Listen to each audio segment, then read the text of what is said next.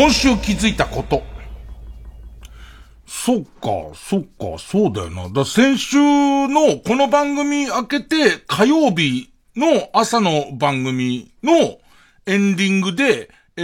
ー、朝のラジオやめるよっていう話したから、えー、この番組では何も言ってない、言ってないわけだよね。でいて、じゃあ、その話頭からしたところで、なんか、そんなに面白くならないでしょ。俺そんなに面白くならない自信がある。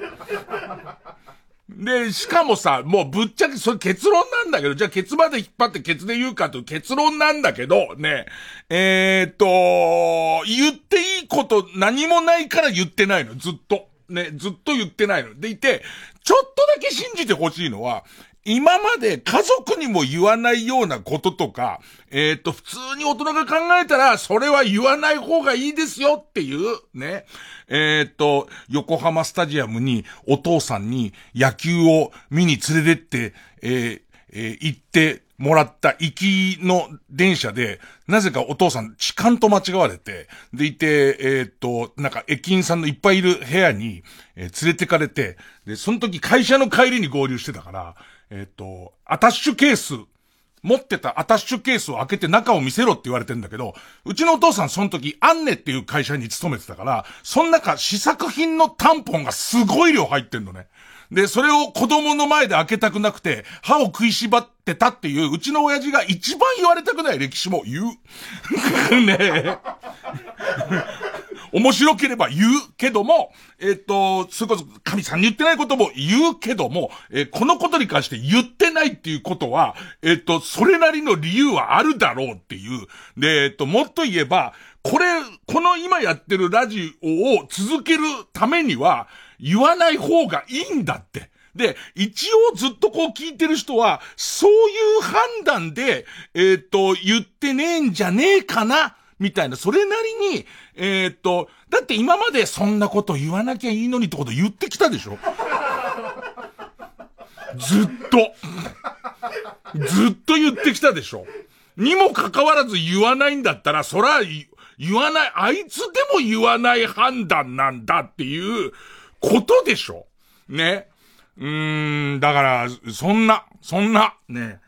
だ、それでさ、じゃあもうそれのついでに話しておくとさ、えっ、ー、と、えっ、と、デスストランディング、デスストランディングの配信の話、デスストランディングをこうずっと YouTube 自分のチャンネルで配信してたんだけど、どうやらこれは向いてないと。シュールすぎるし、ね、向いてないって話でどうしようかな。これは、そ、ちょっとあまりにシュールでやる気起きねえなって思っ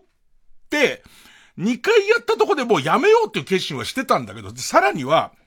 せっかく生配信するんならば、あの、コメント欄っていうかさ、えっと、生チャットみたいなさ、とこも開けといた方がいいし、で、えっと、さらに言えば、えっと、運良ければ、そこで投げ銭してもらえるかもしれないじゃん。俺もバンされない程度には、ブラヒも見せたりはしてくから。そのデスストランディングやりながらも、ね、ブラヒも見せたりとか、人を剥き出してアップにしたりはしてくから、ね。でいてバンされるわ、そんなんで、その、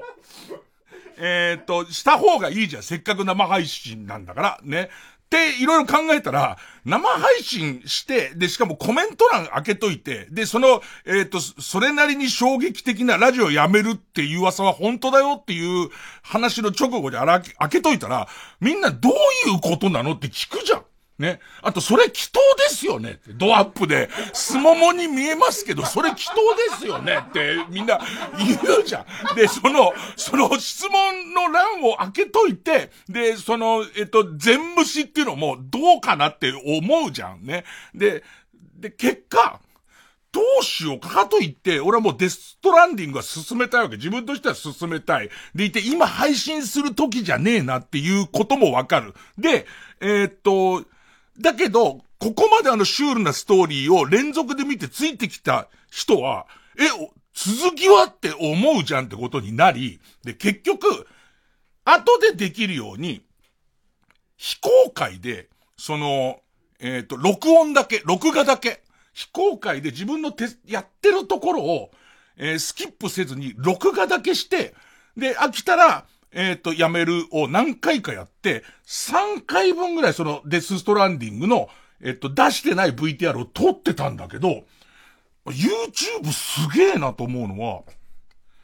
AI で、前にさ、ミキサーの岡部さんだったか、プロデューサーの宮崎の、えっ、ー、と、えー、家族しか見れない、運動会かなんかの VTR に、えー、著作権侵害の恐れがありますよっていうのが来たって話あったじゃん。未公開なのに、未公開でしかも俺プレステ5を使ってソニーのゲームやってると、プレステ5よくできてて、あのネタバレのところとか、割とこう、勝手にカットっていうか、勝手に出せないようにしてくれるのね。あと、祈祷とか。で、その、で、これもう、祈祷は出してないんだ。祈祷に見えたやつは、あれ、スモモト、スモモトアワビは、ずっと出てたけど。ね。えー、ごめん、俺の顔とかでね、ゲーム画面しか出てない。ゲーム画面しか出てないんだけども、なんか、えっ、ー、と、曲が著作権違反だみたいな。曲が著作権侵害してっから、あの、えー、しかも未公開だから、収益化もしてないんだよ、その VTR に関しては。分かってんのか、お前みたいな。お前んところにはそれを収益化させねえかなみたいなメッセージ来て。何それと思って、そしたら、それの対応策みたいのをクリックすると、一つはそいつがダメだよって言ってるところの音声を全部切る。勝手にオートで切るっていうのと、もう一個は、まだ試作段階の機能なんだけど、その、その BGM だけをそのデジタル解析して抜くみたいな。割と、よくラジオの編集の世界でも、音って共鳴しちゃうから引き算できませんよって昔は言われた絶対引き算できないって言われたのが、かなりデジタルで。重なっちゃった音っていうのは絶対切れないもんだったのが、かなりデジタルで処理できるようになってるらしくて、その3分間ぐらい、しかも、ディレクターズカットになって、え、足された音楽が結構あるんだよね、なんか。その、えっ、ー、と、しばらく、ずっとその、荒れ地を歩いてるだけだと、そこに音楽が流れてくるシステムがあるんだけど、その一曲だけが、権利をクリアしてませんって見なされるらしくて、で、それを、こう、抜く、みたいな。オートで抜く、みたいなことが、できるみたいな。ってことは、その、もう、えっ、ー、と、Google がそういうことやってるっていうことは、俺が今からそのラジオに関しての言わない方がいいやつをすごい言っても、消せるちょっと待って、ちょっと待って、ミキサーの岡部は負けんの、グーグルに。そういうことにな、生はできねえよ、グーグルも。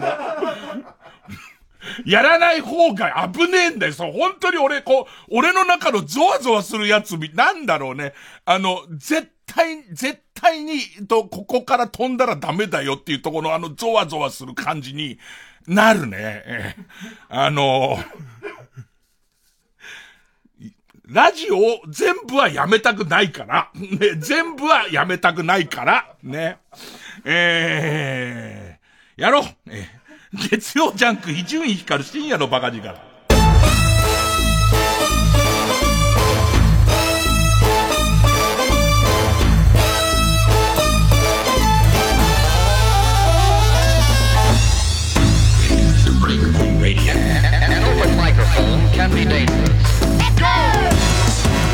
なんかすごい世の中だよねそれをおそらく向こうもその権利者の人が聞いてるんじゃなくて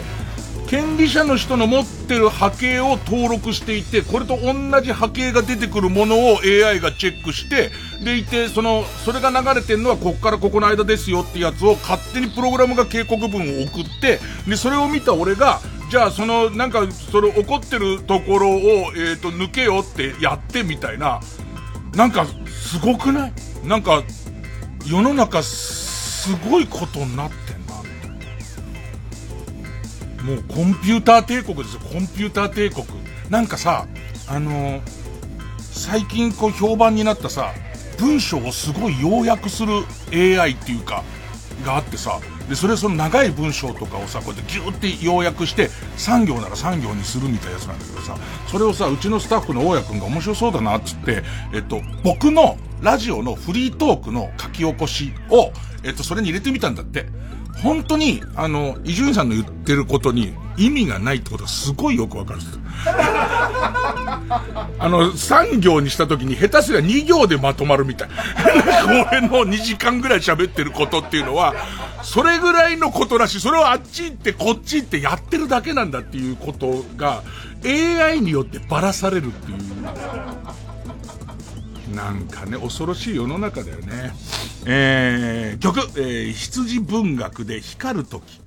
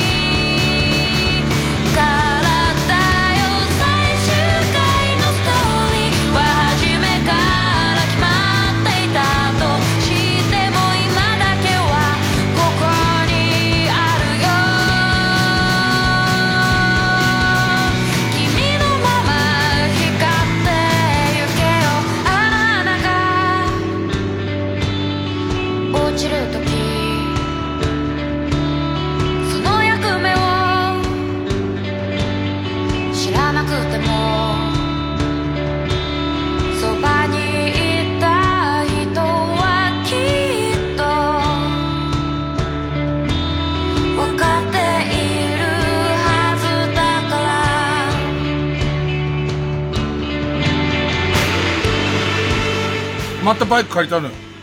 えー、っと、先週、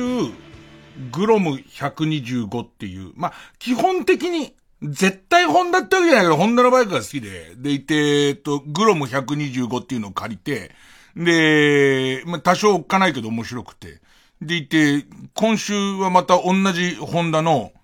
レブル1100っていう、えー、1100借りてみました。だ1100だからもう、あの、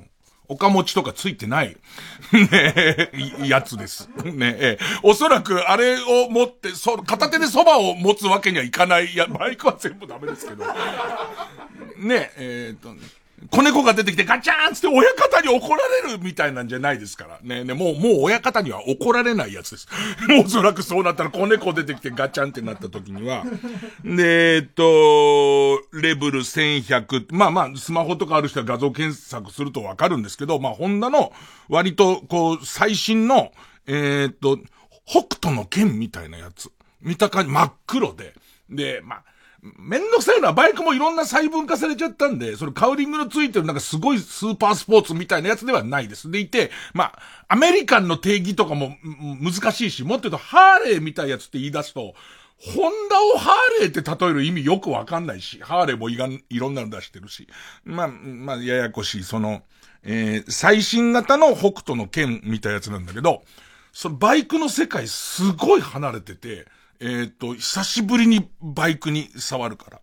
で、今回はその、ホンダのやってる、えー、レンタルバイクの、まあ、システムみたいのがあって、で、割とホンダの最新のバイクを貸してくれるわけ。ホンダからしてみたら一回乗ってみたいでしょってんで、乗ってみたら欲しくなんじゃないの的なやつで。で、その中でちょっとこう目つけてるそのレベル1100を、えー、と、借りた、借りたんですけど、まあ、そのバイクの世界がわけわかんなくなったの。バイクだよバイクでまず、俺 ETC がついてんのにびっくりして。あのー、ちょっと前にさ、うちの神さんのさ、えっ、ー、と、車に乗って高速乗ったりするじゃん。もう車のボンネット、俺免許持ってないからボンネット乗って、でいて、えっと、ね、神様なんとか振り落とそうとして蛇行をすごいするじゃないですか。ね、急ブレーキかけて前にわーって飛んだりして、ね。で、前のポルシェのボンネットにしがみついたりとかして、でいて、乗ってるとさ、あの、料金所のとこでバイクの人がとにかく困ってる感じっていう。その、ETC ないし、ETC のないレーンのとこに行っても、で、その頃だと車も別にみんな ETC ついてるわけじゃないから、そこにも車来るわけじゃん。そうするとバイクは、一旦止めて、えっ、ー、と、エンジンも切って、で、グローブを、あの、手袋を、あのー、取って、で、そのポッケからお金出して渡してみたいな作業がもたもたするから、でいてまたグローブつけてが、もたもたしてちょっと後ろの車にせかされるかみたいな。で、せかされてもう一回エンジンかけて行こうとすると、ちょっとエンストしたりとかして、そういう感じ、バイクのイメージから、しばらくしてから、その、バイクに後付けできるタイプの ETC 載、ETC 車載機が出ましたよ、みたいな話を聞いて、みたいな。へてへてだったのが、もう標準装備でシートの下のところに ETC のもう装置がついてて、そのレンタルで借りると、そこにその自分のカードを入れると、えっ、ー、と、その、えー、えー、スピードメーターの横のところに、オレンジでついてる ETC っていう、その、マークが、えー、グリーンに変わって、このグリーンの状態では ETC いけますっていうのと、あと、もう一個、もう根本的なとこお前知らないんだなって思われるかもしれないけど、1100の北斗の剣みたいなバイクなんだよ。北斗の剣みたいなバイクなのに、オートマあんの。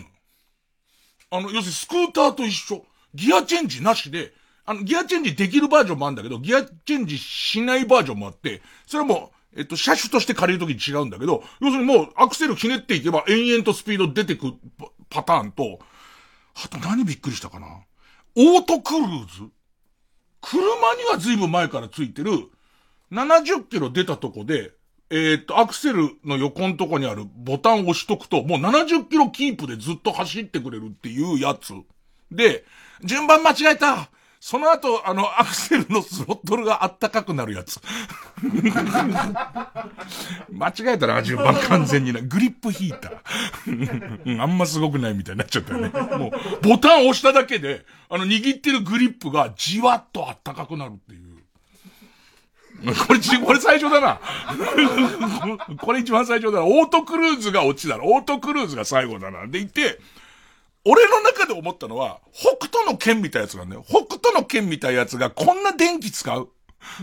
要するに、ヒャッハーの世界になって、連中が、その、と、バイク乗ってたのは、要するにバイクっていう割とその原始的なガソリンさえあれば、なんとでもなるやつが生き残ったってことじゃん。北斗の剣のあの世界になる手前に、きっといろんな、えー、車とか、それこそ、えー、っと、えー、電気自動車とかあったろうに、結局んとこ自動車じゃなくてあれになっちゃってるのは、そういうことじゃん。でも、もはや、全く何もできないっていう。すごいね、なんか、借りるときに初心者だからこれこうですかこうですよって説明される。だからもう ETC びっくりしちゃってる時点で、あ、こいつ、こいつ何にも知らないおっさん来たぞっていうの向こうにバレてるから、すごい細かいとこ教えてくれるわけ、オートクルーズとか。で、その中に、なんか、それも、えー、ハンドルのとこについてるボタンを押すと、スタンダードとなんかとなんかっていう、その、モードに切り替わって、アクセルの開き方を電気制御し、要するにアクセルって、ワンって開けると、ウォンっていうことじゃん。で、バイクブーね。おばあさんドカーンヒーピーポーピーポーじゃん、バイクって。で、それが基本的なラインにもかかわらず、あの、えっ、ー、と、えー、スロットルをひねる、アクセルをひねった時の不音と、そのバイクのスピードが出てく、その不音をずっと開けていくとスピードの出てくる加速幅みたいなやつを、えー、っと、スポーツモードとスタンダードモードと、あとレインかもしれない。雨だと開けていきなり行くとスリップするからみたいな、ちょっと緩やかにするモードとか、北斗の剣とか、もう、電気なくなってるわけじゃんか。なんか、あのルックス真っ黒いあのルックスに対して、ありとあらゆることがこう、な、なんか電気化されてることにちょっとびっくりするんだよね。で、なんか、他にもこんなことも電気化されてんだ、みたいなこといっぱいあったんだよな。でいて、一緒にその、よく名前出てくる、えっ、ー、と、その、大野くんっていう友達と久々会って、で、大野くんはずっとバイクがもう趣味で、ずっとバイクに乗り続けてる人ずっと乗り続けて、今も、その、いわゆるスポーツ車、もうフルカウル、仮面ライダー乗るみたいな、レース出るみたいなやつの 1000cc だか 1100cc を今もうすでに乗ってる人で、でいて、えっ、ー、と、まあ、そいつはずっとバンク、バイクの進化を見届けてるから、そんなの当たり前だよっていう感じなんだけど、もう細かいこと言うと、昔自分がバイク乗ってた時に、子供とかがさ、の、こうバイク乗ってないとさ、またがりたくてまたがったりとかするとさ、操縦してるふりしてエンジンかかってないんだけど、アクセルをこうやってスロットルを回すじゃん。そうそう、被るっていう言い方したんだけど、えっと、機械的なもんだから、電子的な制御が一切ないから、その、えっと、アクセル開けちゃうと、えー、ガソリンが、あの、キャブレターの中にドクドクドクって入るから、このドクドクが、その、えっと、エンジンがかかりにくくなっちゃって、その、エンジンかけてねえのにアクセルを開けられちゃうと、えっと、次エンジンかけるときに、しかもその頃はボタンじゃなくてキックだから、キックでずっとガルッガルッ、バルルってのは全然かかんなくなっちゃうんで、あの、そういう、その、子供は全員ぶん殴ってたんだ。法律もなかったから、その頃。子供もぶん殴ってよかったから、ね。あの、ムカつく子供は基本的にはテンプル行っていいっていう、ね。今テンプルダメなの。あ、そう。で、その、えっ、ー、と、そういう頃だったから、だったんだけど、今はもうすべてが電子制御されてて、それキックペダルもないし、スイッチを入れて、入れて初めて、なんかガソリンが供給されたりとか、アクセルをそこで回したところで、その電子制御がされてるから開かないみたいなことがあって、なんかその、そのことを、むしろ、高校で一緒にバイクの免許取った時は、一番怒って、両テンプル行ってたような大野くんが、俺の借りてきたバイクの、その、えっと、キーを回す前に全然、あ、こんな感じなんだって開けて、おお、被っちゃうじゃんかみたいな。そんなのもうないよみたいな。被るとか今ないからみたいな。知らんことばっかで。で、あと、慣れてるはずなのに、もう一回目の CM に行かなきゃなんないってことも忘れちゃったみたい、そのせいで。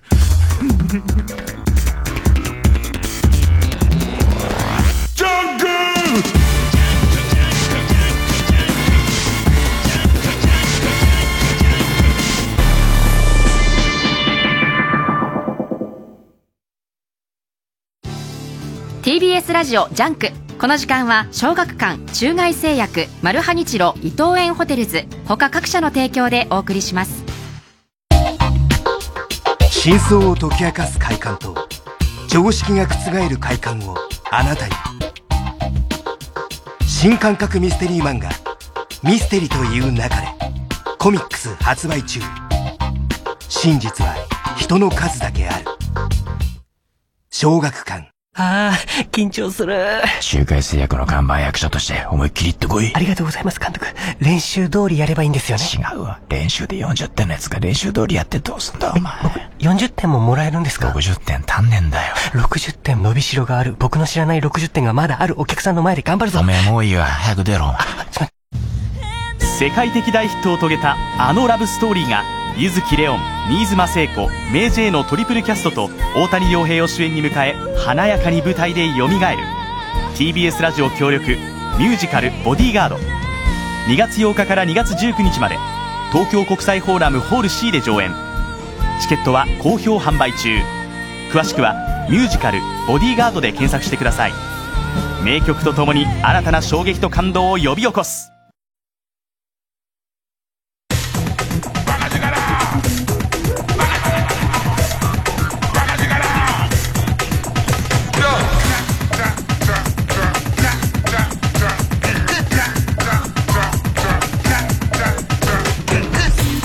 ジャンク一丁院光る深夜のバカ力。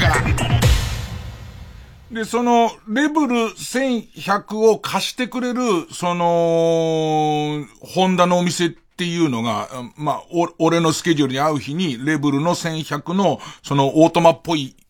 方じゃない、ギアチェンジする方、ギアチェンジする方を貸してくれる在庫があるよっていうお店が、大宮に行かなきゃなく、なんなくて。で、まあ、大宮行って、なんかバイク乗るのに電車乗るっていう、もうよくわかんない。ヘルメット持って電車乗ってる感じっていう、その謎の行動なんだけど、まあ、大宮行って、その、レベル1100を、えー、借りて、で、と、大野も埼玉住んでるんで、で、埼玉のわらびの方に住んでるんで、そんなに事細かに大野の住んでるとこ言わなくていいけど、えっと、えー、わらびまで、えー、バイクでとぼとぼ行って、で、俺その日だからさ、ETC が使えるなんて思ってないからさ、ETC のカードなんか持ってってないわけですよ。で、もともと俺免許持ってないから、ETC のカードを、基本的にはいつも持ってない。俺の名義のクレジットカードから落ちてるから、俺の名義の ETC カードはあるけども、日頃、まあ全く持ち歩いてなくて。で、まあ、下道で、えっ、ー、と、大野くんち行って、でいて、えっ、と、大野くんと会って、あ、これ借りたんだ、なんつって。で、じゃあ、どっかちょっと乗ろうか、なんつって。で、うどん食いに行こう、つって。えー、うどん食いに行こうとした。武蔵野うどん、武蔵野うどんの話も俺して話あったけど、一回今ここで武蔵野うどんの方に行っちゃうと、ね。美女木を武蔵野うどんの方に回回っちゃうともう戻ってこれないわ、もう。ねえ。えー、地方で聞いてる人は美女木なんだよって話だけど。全然美女、別に美女はそんなに住んでないっていうね。で、えー、っと、えー、武蔵野うどんちょっとうどん食いに行こうとなんだけど、まあ、みっともないこと、あのさ、久々バイク乗ってさ、えっ、と、70キロぐらい、70キロ、高速で70キロぐらい出しただけでさ、風がすごくてさ、怖くて怖くて。で、もう高速だから、その、普通の一般道だったら次の信号引っかかったところで止まればいいんだよ。もう、この風半端なく怖くて、ずっと拷問されてる感じなのよ。もうずっと終わらない。その、行こうって設定したうどん屋3、40キロ先だから、3、40キロの間、高速乗ったんだけど、その乗ったんだけど、もう、怖くて怖くて。もうなんか、お、お腹痛くなっちゃうぐらい怖くて。でももう大野なんか平気でずっと前行っちゃってるから、その大野を見失っちゃったらもうおしまいだから大野にずっとついていくわけ。で、途中で一番みっともないやつやって、乗るときは、何道ったか忘れちゃったけど、先払うやつだったの。先にお金払うとこだったんだけど、途中から、その新たな道路に入るじゃん。新たな道路に入るときに、一旦チケットもらう。ね、その ETC って書いてないところに行って、チケットもらうんだけど、さっき言ったように、まあ、一旦止めて、でいて、バイク止めて、で、えっと、グローブ取って、チケット取るっていうときに、ちょっと後ろに、まさかこの時代もう ETC じゃない車いねえだろって勝手に思い込んでたら、後ろに車一台ついて焦っちゃったから、いいや、別にグローブ取らずに、そのままチケット取るだけだからと思ったら、ファンブルしちゃって飛んでっちゃって、んで、絵に描いたように、思い出したシーンがあって、えっと、二十歳か19歳の時に、まだまだ何の仕事もなくて、えっと、ビアガーデン、ビアガーデン、夏場ビアガーデンの営業っていうのがあって、でいて、そのビアガーデンの営業が、女相撲の行事と、えっ、と、ドロンコプロレスのレフリーっていう、まあ、古典落語がやりたくて入ったんだけどね。古典落語がやりたくて、なんていうのかな、その頃はテレビラジオみたいな浮ついた仕事じゃなくて、後に勲章をもらうような古典落語家になりたいと思って、落語修行をしてたんだけど、食っていけないんで、ドロンコプロレスのレフリーと、それから、あのー、女相撲の、あの、行事をやってたんですけど、なんかその、ドロンコプロレスっていうのは、えっ、ー、と、その当時ソビエトの、その外国人の人が来てま、の女性が、金女性が来てましたけど、それと、えっ、ー、と、えー、日本人の女性が、泥でできたプールみたいな中のところで掴み合いをするんですけど、それがその泥で滑っておっぱいがプンって出ちゃったりとかすることで盛り上がるという、まあ、江戸から多分あると思うんですけど、江戸情緒溢れるやつなんですけど、そこの司会に行くと、行って、で、しかも、行事は行事の、それとなく格好をしてるから、いいんですけど、えっ、と、ドロンコプロレスのレフリーをやってる時は、蝶ネクタイだったりするから、来てる、あの、お酒を召し上がってる方は、僕が、もうレフリーなんです。僕はレフリーをしに来てるんですけど、その、えー、店員さんと間違えるんですよ。で、ああいうとこって食券制なんですけど、その、えっ、と、食券でポテトチップとかの食券を俺にこうやって渡してくるんだけども、えっ、と、俺の受け取る、俺のからしてみたらまだあなたの手にいる時にビル風で飛びましたよって思うんだけど、お前が飛ばしたって言われて、えっ、と、その、えー、風に舞う、ポテトチップ大皿っていうチケットが、えっ、と、ビル街に飛んでいくのを、えっ、ー、と、見た後で土下座をさせられるっていう、えー、ポテトチップのことで、ね。それを思い出しまして、その、えっ、ー、と、裏若どっかで飛んでっちゃって、あれってなって、でいて、えっと、ボタンを押して、係の人がどうしました？みたいなやつで、あ、今あの、取り損なっちゃったんですけど、みたいな。ね。でしたらなんか、は、な、なんすか？みたいな。風ビュービュー吹いてるから、取り損な、なっちゃって、今、か、あの、えー、っと、どこから乗りましたか？取れなかったんですけど、なんつって、出し直してもらって、でいて、後ろの車とかが、あいつ何なんだよってなっちゃってるやつで、また焦って、えー、スタートでエンストしてみたいなことがずっと続き。で、その後、まあ風怖くてさ、めちゃめちゃ怖くてさ。で、結局うどん屋着くまで別に大野くんと話すことができないからさ、うどん屋着いたところでさ、俺、これが普通だったら、もうバイク乗らねえなってぐらい怖くて。で、大野くんに、これバイク乗ってっとこんなだったっけ？って言ったら、さすがに今回は、その強風注意が出てたから、俺も怖かったよって言われて、ああ、じゃあ、まあ、特、風の日には乗らないって決めましたけど、風の日には乗らないけど、まあまあ、とりあえずバイクはまだちょっと乗ろうかな、みたいな。で、えー、その日は今度もう高速怖いから下道で帰って、で、と、次の日、そんなに日曜日、バイクをまた大宮まで家から返しに行かなきゃいけないんだけど、その、返しに行くのに、えー、と、ETC カードを持って、乗っちゃおうかな、首都高っていう。首都高、割とこう、大宮までまっすぐずっと続いてるんで、大宮まで乗って返し行こうかなって思って、もうコリゴリなんだ。あの、チケット取り損なって飛んでくのなんかもうコリゴリなんだ。で、えー、っと、風も今日はそんなに吹いてないんで、じゃ大丈夫かなと思って首都高飲んだけど、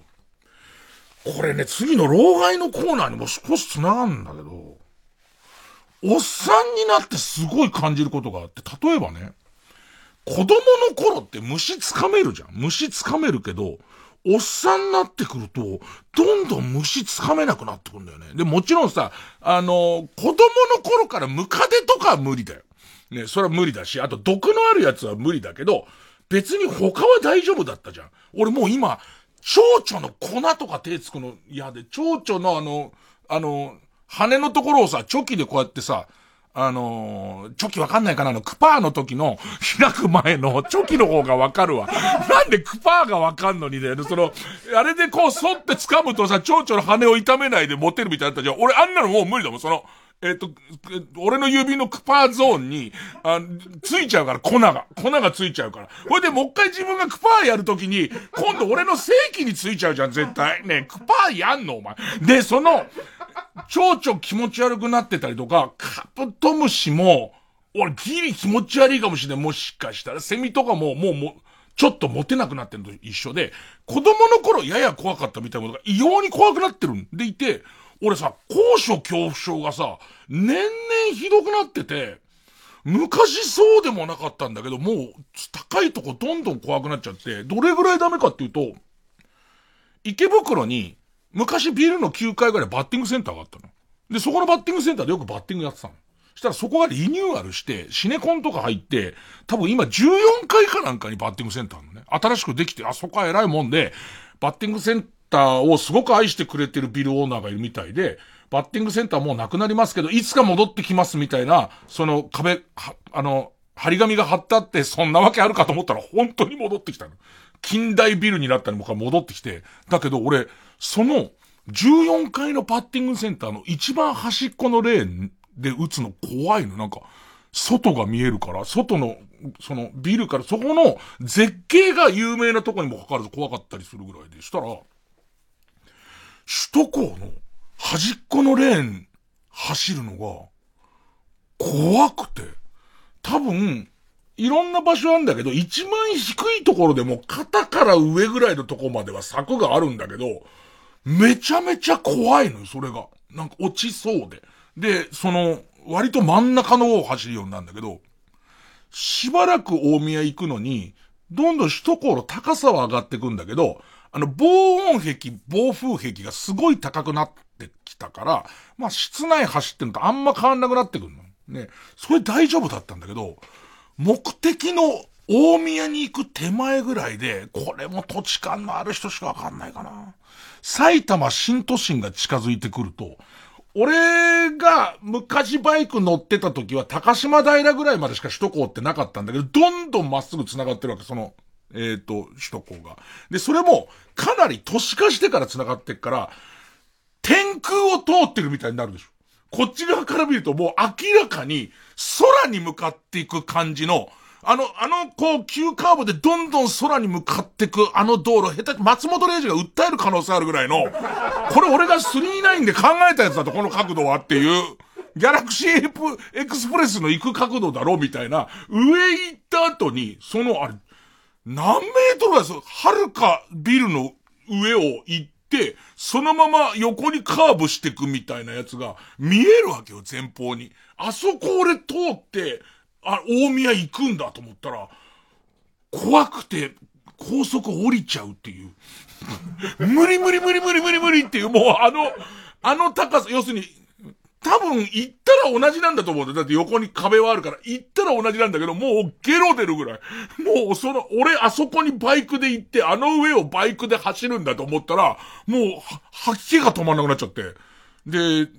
フルフェイスのメットの中で吐いたら終わりだから。ね、ね、あの、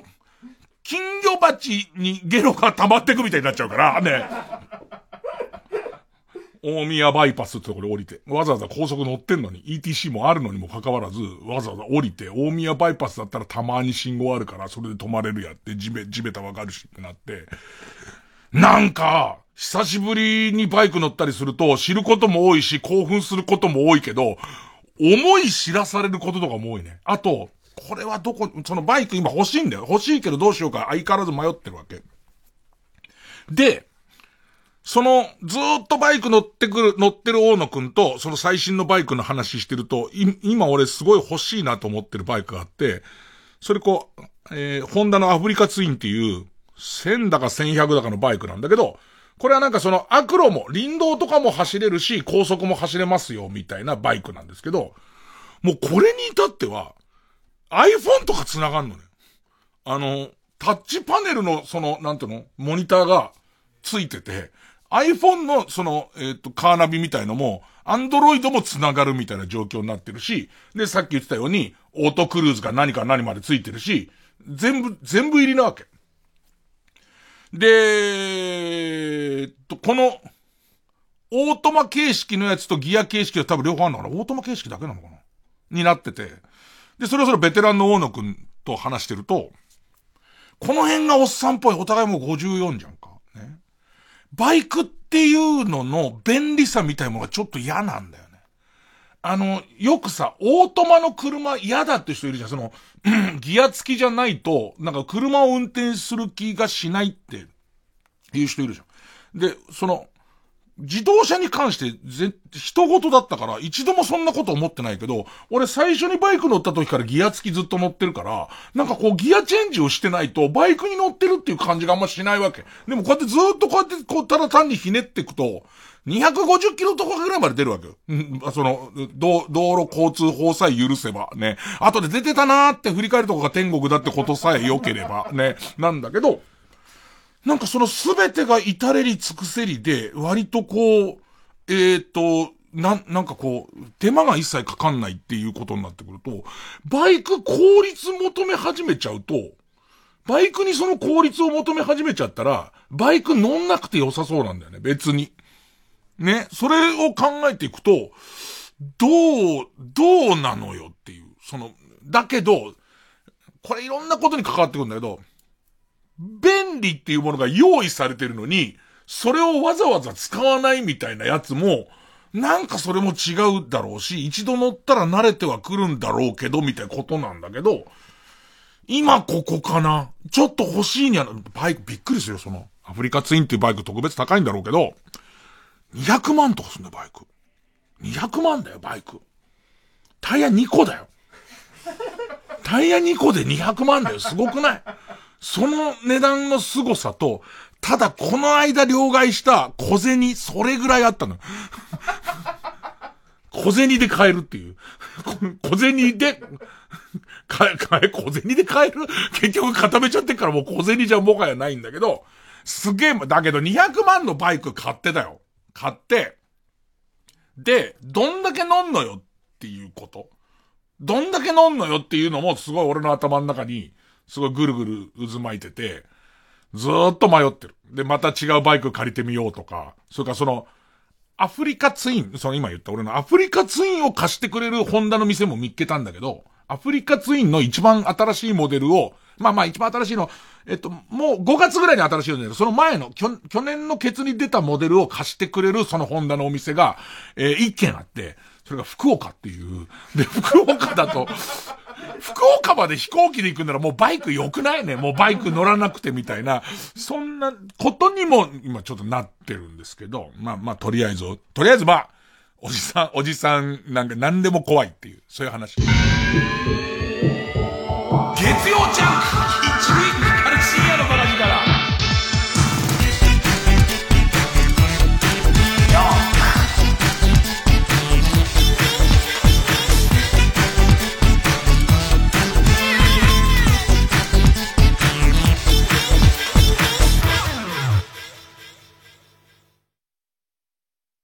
濡れたウェットスーツ姿の美女に再び誘われるマルフカ・ニッチーロ。彼が着いた場所は同じ姿の美女が舞い踊る竜宮城だった。次回「パイレーツマルファニッチーロ」夢か幻かクロマグロ完全養殖の海へ。ビシビシだマルハニチロ。ライムスター歌丸です。木曜夜9時から放送しているプレイステーションプレゼンツマイゲームマイライフこの番組はゲームをこよなく愛するゲストとその思い出や人生の影響などを楽しく語り合うゲームトークバラエティ聞けばコントローラーが握りたくなる。マイゲームマイライフは毎週木曜夜9時から。TBS ラジオ公演。林部聡。30歳の旅立ち。叙情歌を道連れに。3月12日土曜日八王子市芸術文化会館で開催。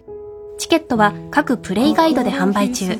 詳しくは TBS ラジオホームページのイベント情報をご覧ください。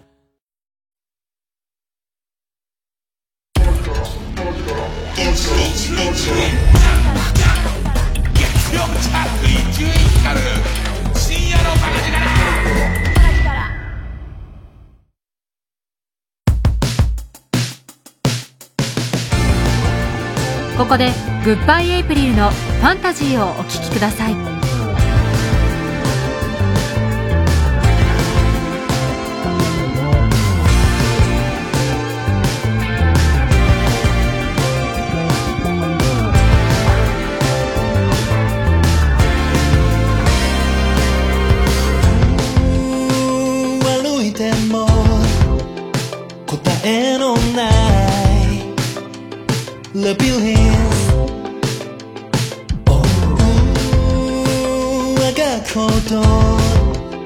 目覚めの悪い深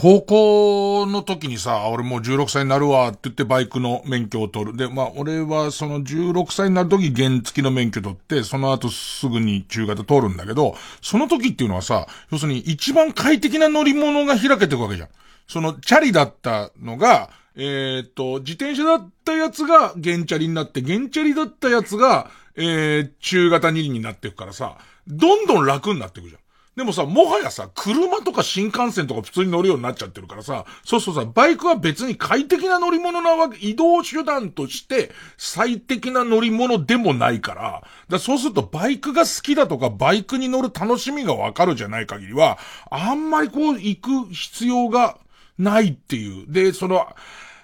アフリカツインなんていうのは、その、パリダカールラリーみたいな、ああいう感じのやつだから、すげえ遠出する人に向いてるのね。するのかみたいな。で、結局使っての、伊集院さん結局、アフリカツイン買って、結局、ウーバーじゃないですかってなった時に、ウーバーにはあんまり向かないのよ。アフリカツイン。今度新しいやつキャリアがついたんで、多少はね、えー、っと、食べ物乗せられるかもしんないけども、そうなってくるとね、でもそういうことを細かく考えてると、もうもはや54歳は何もしないみたいな恐怖をなくはないよね。でいて、そんな中で、えっと、福岡に行く用事が、俺4月に、あ、4月に、え今、金子 D が大きくうなずいてんだ。金子 D は知ってんだよね。もうね、情報解禁がわかんなくなっちゃったんだけど、あの、4月に俺福岡で、えー、師匠と落語会をやるのよ。あのー、落語会をやるんだけど、やるって決めた時から、コロナがまたこうなってくるってわかんなかったから、またどうなるかよくわかんないんだけど、一応はもう4月、あ、これ福岡流れてるよね。福岡流れてるよね。で、福岡で、あのー、落語会をやります。で、その時は、よろしくお願いしますね。えー、で、えー、っと、師匠がさ、方々で言ってるでしょ方々で言ってんだけど、いわゆる、情、師匠、言えないんだよ、師匠。情報解禁っていうのがですね、なんて言えないんだよ。でいて、その、えー、そしたら4月に福岡行った時に、えじゃあその福岡で借りて乗るっていう手もあんのかと思ったんだけど、ね、またこれもさ、難しいのはさ、今さ、バイクがさ、部品不足、あの、えっ、ー、と、ましてそうやってバイクもどんどんどんどんハイテク化しちゃってるから、半導体不足とか、それからあと、海外で作ったやつが日本に来ないとか、そういうことになって、バイクの納車異様な時間かかってるでしょ。その、今日頼、モンキー125、最初に欲しいと思ったモンキー125なんで、今日頼んでいつ来んのみたいな、そういう感じなのね。で、そうすると、アフリカツインを、多分、えー、っと、5月に多分出ると思うんですけど、えー、っと、5月に頼んだんだと、来るの冬なんじゃねえかっていう。で、また結局寒い中、これやばいのが、その、モンキー125で本当に起きてる状況は、納車がどんどん遅れてる。あれタイで多分作ってんだけど、タイで作ってるやつが来ないから、このコロナ禍で、コンテナなかったり、部品がなかったりとかで、まあ、どっちかっていうと輸送の問題らしいんだけど、来ないと。でいて予約してんのに全然納車されないうちに、タイの方で、ニューモデルが発表されちゃうと。で、予約してる人ニューモデル欲しくなるじゃん。だけど、ニューモデルにはもう変えられませんとか、ニューモデルに変えようと思うとまた待たなきゃならないみたいなことが起きてて、だからこんなこと言ってる間にどうなってってくんだどういう感じになってくの？みたいな。ね、感じ。一回 CM 行くかな ?CM。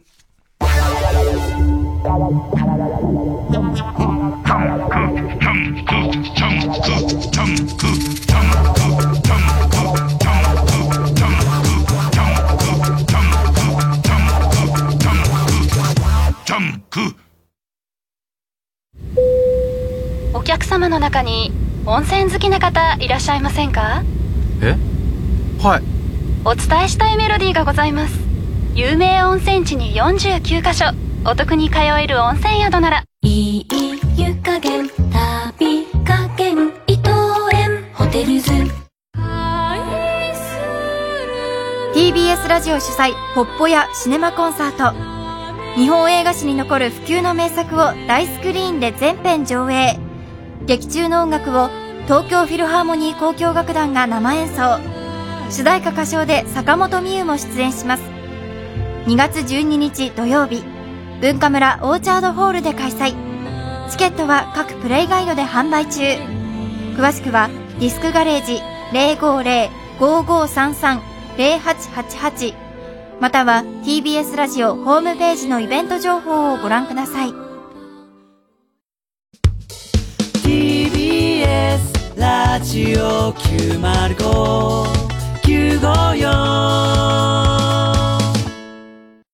TBS ラジオジャンク。この時間は小学館中外製薬マルハニチロ伊藤園ホテルズ他各社の提供でお送りしました。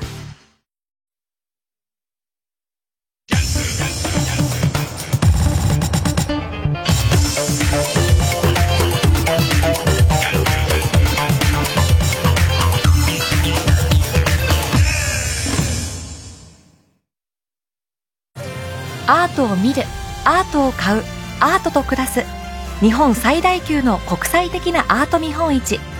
TBS ラジオ公演アートフェア東京2022テーマはアートアートアート。様々な価値観を創造し多様な人々を結びつけるアートを感じていただける企画展示やプログラムも展開。アートの今今のアートをご堪能ください。3月11日から13日までアート作品を見てそして購入する3日間。東京国際フォーラムで開催。詳しくはアートフェア東京で検索。開局70周年記念 TBS ラジオ公式読本。おかげさまで重版出題好評販売中です。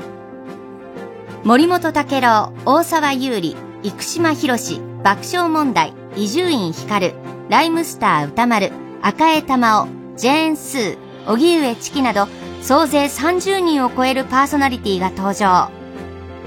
久米宏荒川京慶小堺一樹関根勤岸谷五郎らによる紀行文。毒マムシ三太夫が語る TBS ラジオ。長峰由紀富山恵里が語る永六輔など70年の歴史を楽しめる内容です。責任編集武田砂鉄。対局70周年記念 TBS ラジオ公式読本は税込1760円。ぜひお近くの書店などでお求めください。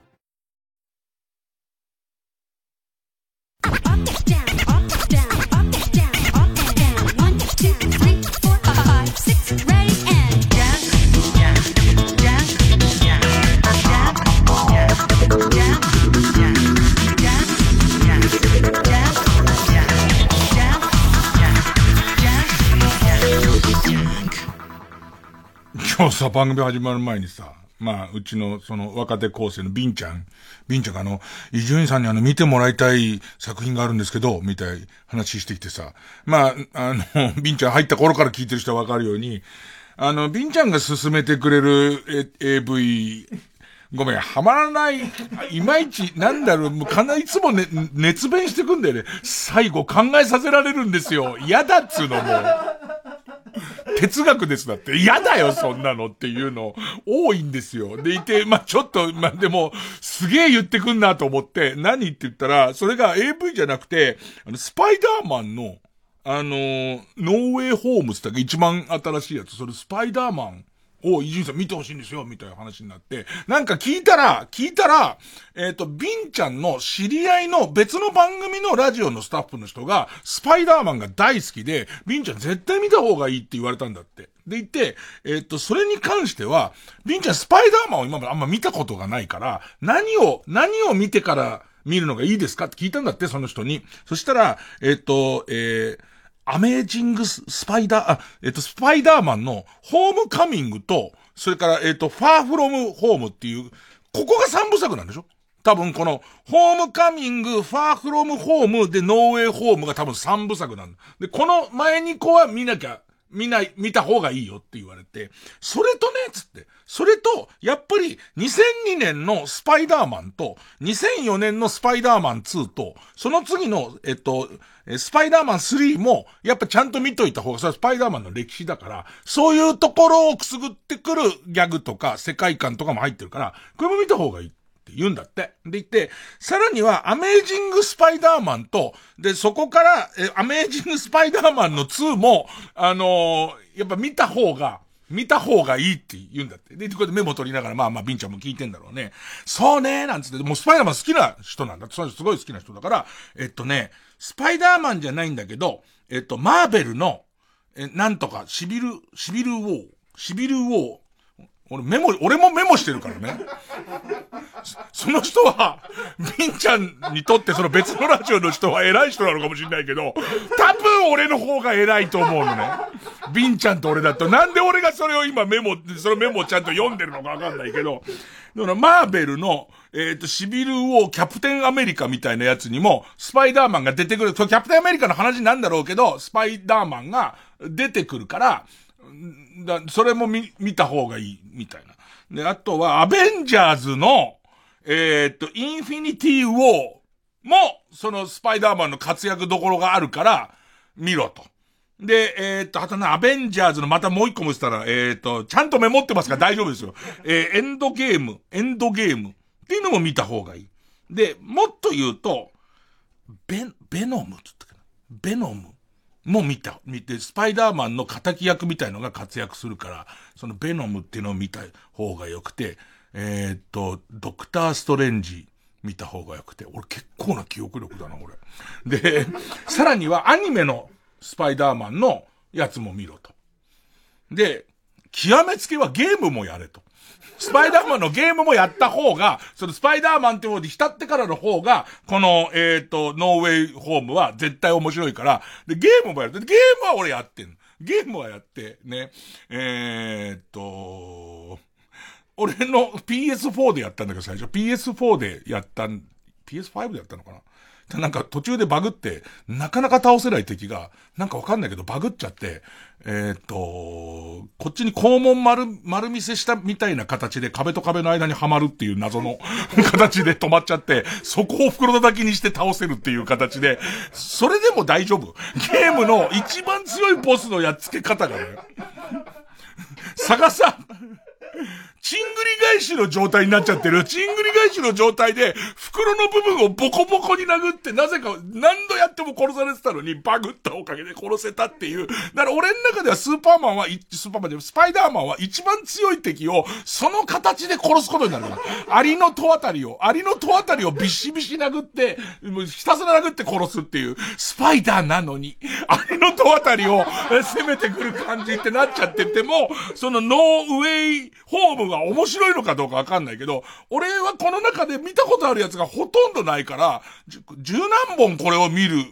見ないとダメなんていう感じじゃん。ね。で、その後に、普通のトーンで続けたがすごいんだけど、ビンちゃんが、で、結果俺これ全部見て、えっと、あの、ノーウェイホーム見てきたんですけど、僕の個人的な感想なんですけど、いまいちなんですっていうのね。で、伊集院さん見てほしいって言うのね、見るかここですごい面白かったって言われたら俺もごめん。これは個人の感想だよ。個人の感想だけど、あの、面白いんだけど、もう背負い込んだものが大きすぎちゃって、期待もでかくなるし、もっと言うと、スパイダーマンのファンの人は、この十何本をずっと、ずっと染み込ませてきて、熟成したところで出てくる、ああ、あれを匂わせてんのねっていうギャグなのに、こい、これをほぼ徹夜状態で何日も見て、まだ生乾きのところに来ちゃってるから、それは、その、こい、この、ビンちゃんからしたらいまいちなんだろうけど、この流れでだよ。全部メモ取ったところで、いや、僕いまいちだったんですけどって言われちゃったら見ないでしょ、どうやったって。それでいてこいつさ、ベストキート全然見ねえんだよ。俺がコブラ会見るのにベストキート4本見ろって言っただけで、ええー、めんどくさいですつって、ラジオの先輩。俺は、俺も、ねそれも今俺の中でスパイダーマンすげえ、で、こうなっちゃったらさ、じゃあさ、ちょっとスパイダーマン見てみようかってなんないじゃん。だって、これ、これ見た、見てからっていうのを言われちゃってるからさ、俺これ全部見る頃に次のスパイダーマンやってる気すんだよね。あれ、ちゃんと見た？あの、俺らの子供の頃、いい加減な版権で作られてた、えっ、と、巨大ロボットに乗るスパイダーマン。あったんだよ。で、いつの間にかあれもマーベル認めたんじゃないかな。スパイダーマンの会社は、途中なかったことにされてたんだけど、あとは、あのー、池上、池上良一のスパイダーマン。池上良一版のスパイダーマン。敵が喪服の女っていう。ね。喪服の、喪服の女が悲しむと周りが絶対0度になっちゃうっていう喪服の女が出てくるんだけど、その喪服の女が、えー、っと、えー、スパイダーマンの敵だったりとか、あと、えー、っと、性的、性的暴行されたトラウマで、えっ、ー、と、ストレスが頂点に達すると、えっ、ー、と、虎が街中を、えー、暴れ回るっていう、女。とかがスパイダーマンの敵なんだけど。いやー、ちょっとスパイダーマン、すげえハードル上がっちゃったな。えー、曲。曲、えー、樋口愛、まっさらな大地。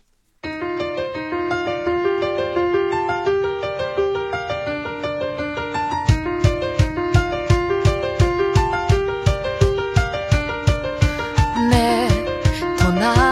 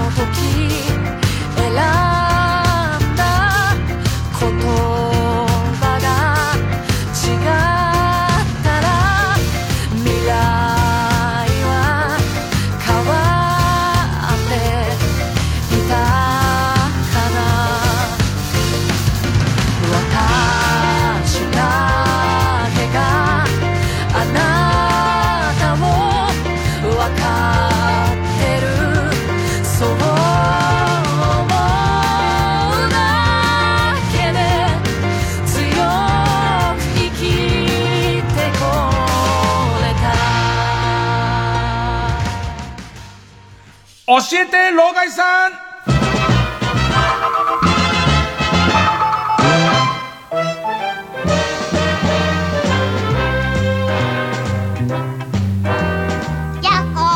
えー、ペンネーム中野新橋。伊集院さんこんばんは。21歳、ガチの Z 世代です。え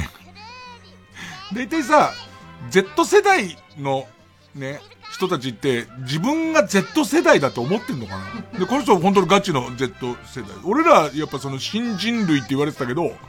なんか、新人類って言われることにすげえ抵抗もあったし、自分が新人類だってあんま思ってなかったけどね。まあまあ、コーナーの便宜上。えー、21歳ガチの Z 世代です。伊集院さんが小さい頃は M1 グランプリとかってなかったんですよね。えー、っと、そもそも、えー、っと、お笑いの賞レース自体はあったんですか？かなり気になるので教えてください。えっとね、一般的なもの、まあ、あのー、なくはなかった新人演芸コンクールってあって、で、新人演芸コン、新人演芸コンクールは、その漫才の部とか、漫才とかコントの部と落語の部っていうのがあって、で、俺は落語の部に、えー、っと、二十歳そこそこの時出たんで、あったんだけど、それを取ったからっていうのは、芸人の中では評価されてたけど、それを取ったら、えっ、ー、と、テレビに出る回数が増えますかっていうと、そういうことではないし、ああいう一般的なエンターテイメント、やってはいいんだよ。放送はしてたけど、なんかそんなに、こう、エンターテイメント化もされてないし、あれを撮ったら売れますっていう感じでもなかった気がするけどね。えー、まあ、そんなこんなで、えっ、と、Z 世代からの質問に、この老害さんが答えていく。今日すげえ恥ずかしかったのが、スーパー入って、で、そのスーパーが、まあ、ほとんどこう、セルフレジっていうか、えっと、えっと、品物のその会計までは全部やってくれんだけど、あの、お、お、なんで、品物の打ち込みまではやってくれんだけど、最後、カゴと袋持たされて、そこで金払い込んでくれみたいなやつで、俺の隣に多分70代ぐらいのおじいさんがいて、もう右往左往しちゃってるわけ。ね。で、こっちは若者だから、ね、70歳のね、おじいに比べたら若者だから、なんかこう、その、な、なんとかこう書いてある通り従ってやってたら、俺のなんかクレジットカードがエラーが出ちゃって、で、係員がすぐ来ますってなって、でいて、その同時にそっちのおじいさんも、えっ、と、おじいさんは操作の方法がわかんなくて呼び出しボタンみたいなのを押して、係員が来たんだけど、その係員の人が二人、俺とその70いくつおじいさんに、俺の方はクレジットカードのエラーなんだよ。でも口調が、あ、すいませんね。えっと、こちらの画面の指示には従われましたか？みたいなやつが全く同じ扱いなわけ。まあまあ、向こうから見ると、じじい二人に見えるんだろうね、おそらく、できねえ、できねえやつに見えんだろうね、あれね。えー、いきます。えー、ペンネーム、某都民。ねえ、老害。老害が若かった頃って回転寿司ってなかったんでしょ あったけどね。えー、ハンバーグ軍艦を食べたい時ってどうしてたの？家からポッケに入れて持ってきたハンバーグを久兵衛の大将が握ってくれたウニ軍艦からウニを外して乗っけてたの。外したウニはお家に持って帰った？って。教えて。ハンバーグ軍艦とか、あの、回転寿司はあったよ。回転寿司はあって、でいて、で、回転寿司にしかないサラダ巻きみたいなやつはあったけど、ハンバーグ軍艦までアグレッシブなものはなかった気がするね。で、えっと、ハンバーグ、だけどね、俺覚えてんのがね、25歳の時に、初めてニューヨークに行った。初めてニューヨークに行った時に、ニューヨークの寿司屋で、カリフォルニアロールって初めて食ったの。で、それがすっごい俺はうまくて、カリフォルニアロールめちゃめちゃうまいと思ってたんだけど、カリフォルニアロールを日本の、その、寿司屋で巻いてくれなんて言おうもんなら、てめえ蹴りやがれっていう感じの下駄で頭ぶっ叩かれるような時代だったから、未だに俺憧れてんだよね。その、久兵衛でカリフォルニアロール、久兵衛じゃなくてもいいけどさ、超一流のお寿司屋さんが吟味して吟味してカリフォルニアロール作ったら、どんな感じになんのかな、みたいな。で、その後しばらくしてから、回転寿司屋さんにカル、カルフォルニアロール出てきたかな。未だに回転寿司屋入ると、あればっか食うね。えー、元禄寿司ってまだに多分、多分最初に言ったのはね、元禄寿司っていう名前のチェーン店で池袋のサンシャイン60の通りにあるところだったかな。えー、続いて、ペンネームサンジョルディ。ねえ、老害。老害が若かった頃って、自動改札じゃなかったんでしょ？なんか昔の映像で見たけど、入り口に人がいたんだよね。なんであの人みんなの爪を切ってるの？パチパチパチパチっていうね。えー、でも多分これとかも、ビンちゃんとか、その大家くんとこの若い高生たちは、実際切ってもらったことはないでしょ？爪じゃねえよ。あの、切符を切ってもらったことはないでしょえー、なんであの人みんなの爪を切ってるの？加藤鷹的なエチケット。じゃあ切られてる人はみんな痴漢するつもりで乗ってるの？痴漢電車を国が走らせてたってこと？ことじゃねえよ、全然。えー、でもほんとそうだよな、あのパチンパチンのやつも。だから鬼滅の刃で、やっぱりあの、えー、切符っていう制度や、改札みたい制度を上手にセリフの中で説明してるのは、わかんないからなんだろうね。ただまああれもさ、初めて電車ってものに、あ、初めて鉄道ってものに遭遇してる人たちだから、ほぼ。だからそれは辻褄あってんだけど、もう、なんだか意味わかんないんだろう、あの頃の。だからよくわかんない。そのじゃあ、切符を買います。で言ってその、えっ、と、これもなくなってきてんのか。映画館で紙の切符を出すことは今までもある。今、今は減ってきたけど、紙の切符を半券ちぎるじゃん。あれの代わりで、切符を使ったやつですよっていう、乗りましたよっていうことで、えっ、ー、と、あの、えっ、ー、と、切れ込みを入れるのに、あの、機械を使う、あの、ハサミみたいのを使うんだけど、あれをすげえリズミカルに鳴らしてんの、ずっと。カチカチカチカチカチカチカチカチカチカチカチカチカチカチっていうのをずっと鳴らしてるのはどうしてなのかはわかんないけど、やってたね。えー、続いて、えー、ペンネーム仙台駅西口集合。ねえ、老害。老害の若かった頃って鍵の救急車ってなかったんでしょあ、いつからあんだろう、あれ。鍵の救急車なかったかな夜帰宅した時に鍵なくしてるって気づいたらどうしてたの？口に含んだ味噌汁をトイレの小窓の鉄格子に吹きつけて、錆びて壊れやすくしてから中に侵入してた。じゃあ、老害世代ってみんな肩の関節が自由に外せるの？脱獄臭網走の脱獄臭の話。どうしてとこ、なんか、一人暮らしを始めた頃には、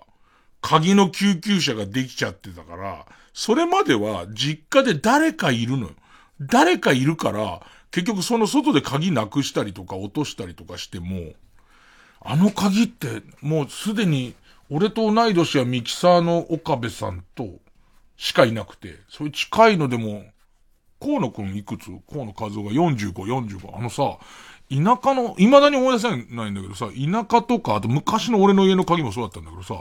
横にガラガラガラって開けるドアあるじゃん。横にガラガラガラって開けるドアの鍵って、なんか中からネジみたいなやつをずーっと回すやつ覚えてる？あの、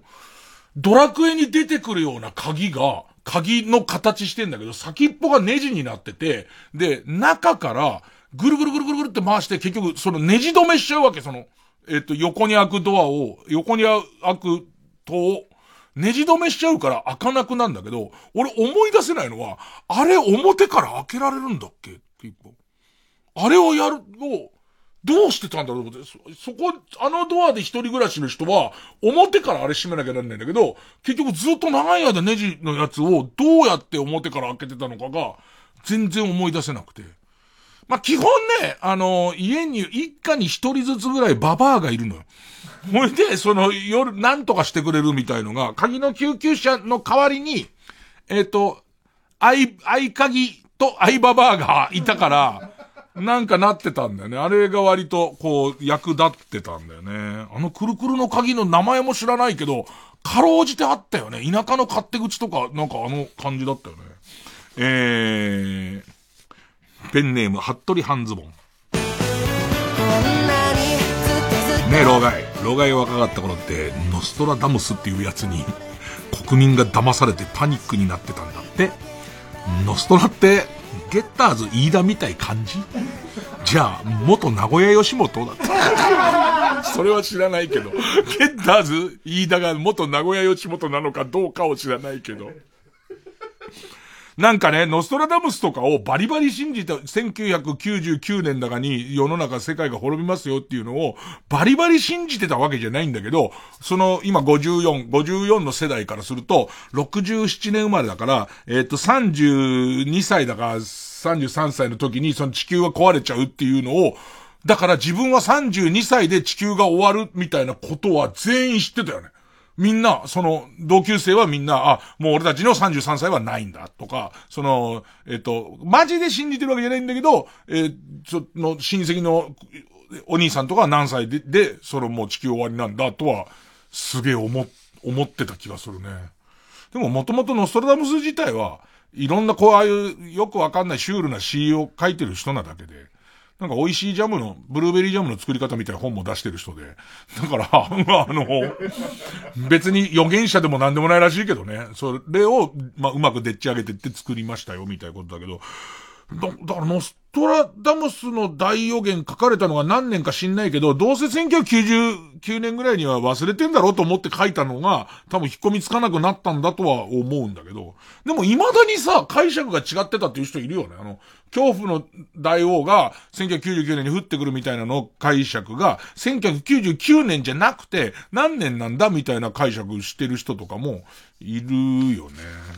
えー、そんなもんがね、ええー、ちゅうことで、えー、Z 世代の皆さんからのみです。皆さんからのみ、ね、えー、っと、受け付けてますんでね、えー、どんどん送ってください。お待ちしてます。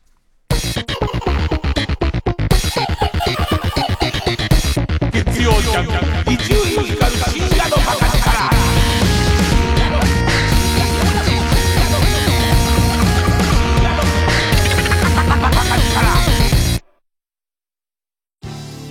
TBS ラジオジャンク。この時間は小学館中外製薬マルハニチロ伊藤園ホテルズ。他各社の提供でお送りします。闇金ウシジマくんの真鍋昌平最新作。これは悪徳弁護士と呼ばれる男が繰り広げるフォートモラルの極限ドラマ。現代日本に巣食う闇から目をそらすな。九条の大罪コミックス発売中。小学館。いい弁護士は性格が悪い。2年ぶりとなる全国ツアー開催決定。TBS ラジオ公演第25回ビギンコンサートツアー20223月20日日曜日21日月曜祝日 LINE キューブ渋谷で開催。3月20日はソールドアウト。21日はチケット好評販売中。お問い合わせは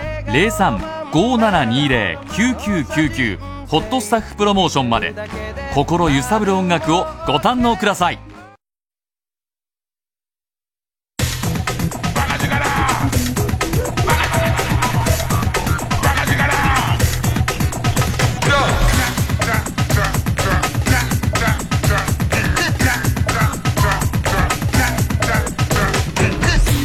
月曜ジャンク一丁院光る深夜のバカ力。新勝ち抜きカルタ合戦会。あいつの頭はさあ番組オリジナルのカルタを作ろうという新勝ち抜きカルタ合戦会です、えーこのコーナー毎回2つのテーマのカルタが戦って、えー生放送番組で聞いている皆さんからのメール投票で勝敗を決めます。で対戦するのは前の週に勝ち抜いてきたカルタと、えー現在たくさんのテーマを同時に募集している予選ブロックの中で一番盛り上がっているチャレンジャーのカルタです。勝つごとにあ行家行作業と進んでいって負けると予選ブロックに戻っちゃいます、えーで和行まで勝ち抜ければカルタは完成でゴールインです。で3連敗するとテーマ消滅になります。で、えー今週の対戦カードは、まずは現在勝ち抜き中、えー目覚ましテレビの今日の占いカウントダウンで、サソリ座が放送できないぐらいぶっちぎり1位の時のコメントがテーマの、目覚ましテレビ今日の占いカウントダウンサソリ座ぶっちぎりの1位カルタ。えーデビュー戦を飾って、え今週は家業です。で、対する予選ブロックから登場のカルタは、もう SDGs のためなら死んでもいいという人のための、もうそこまで言っちゃったら持続可能でもないし、そもそも役に立たないし、レベルの活動がテーマの SDGs バカカルタ。ね。デビュー戦です。今週はあ行になります。じゃあ行きましょう。まずはこちら。目覚ましテレビ今日の占いカウントダウン、サソリ座ぶっちぎりの1位カルタ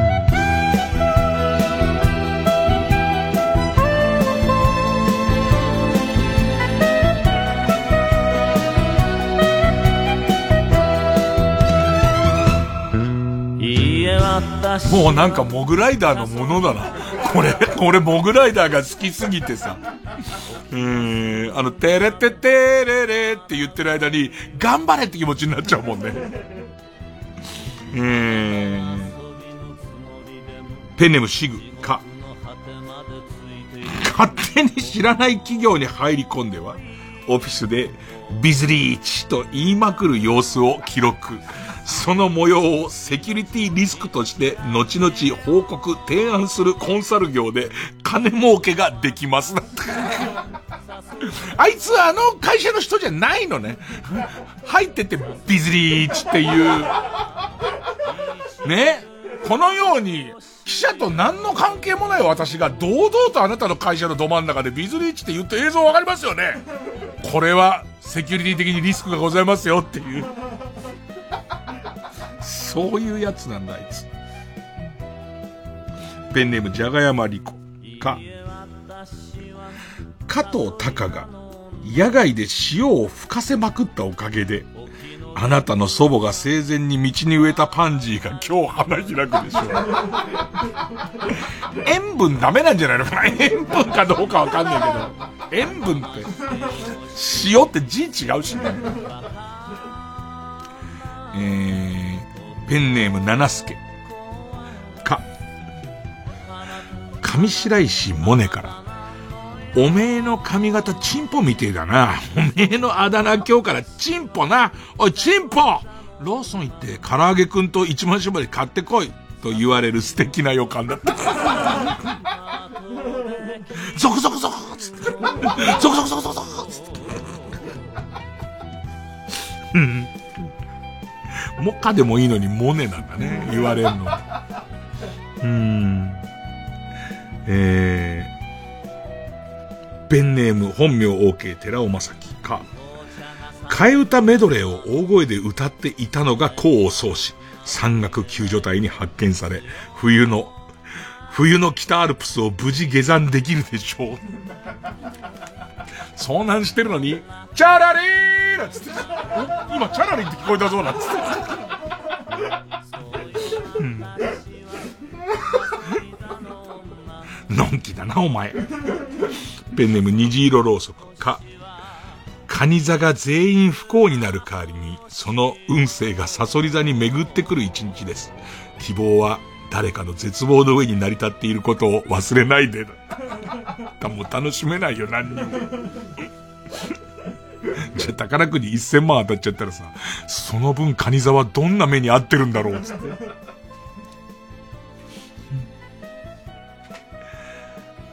ペンネームピストルチョコ。か。借りていたお金は間違いなく5万なのに、早く3万返せよと言われ2万浮く日なって。あ、今日返しよう、今日返しよう。えっつって。てめえ借金どうなってんだよ。早く3万返せ。その3万がねえんだよなつって。ペンネーム、生地に間でシーマン。カニ港船の船内で船長にもう頼むからお前は何もしないでくれ、と言われ、水槽の中のカニの見張り役を任されるでしょ。みんな辛い業務してんだけど。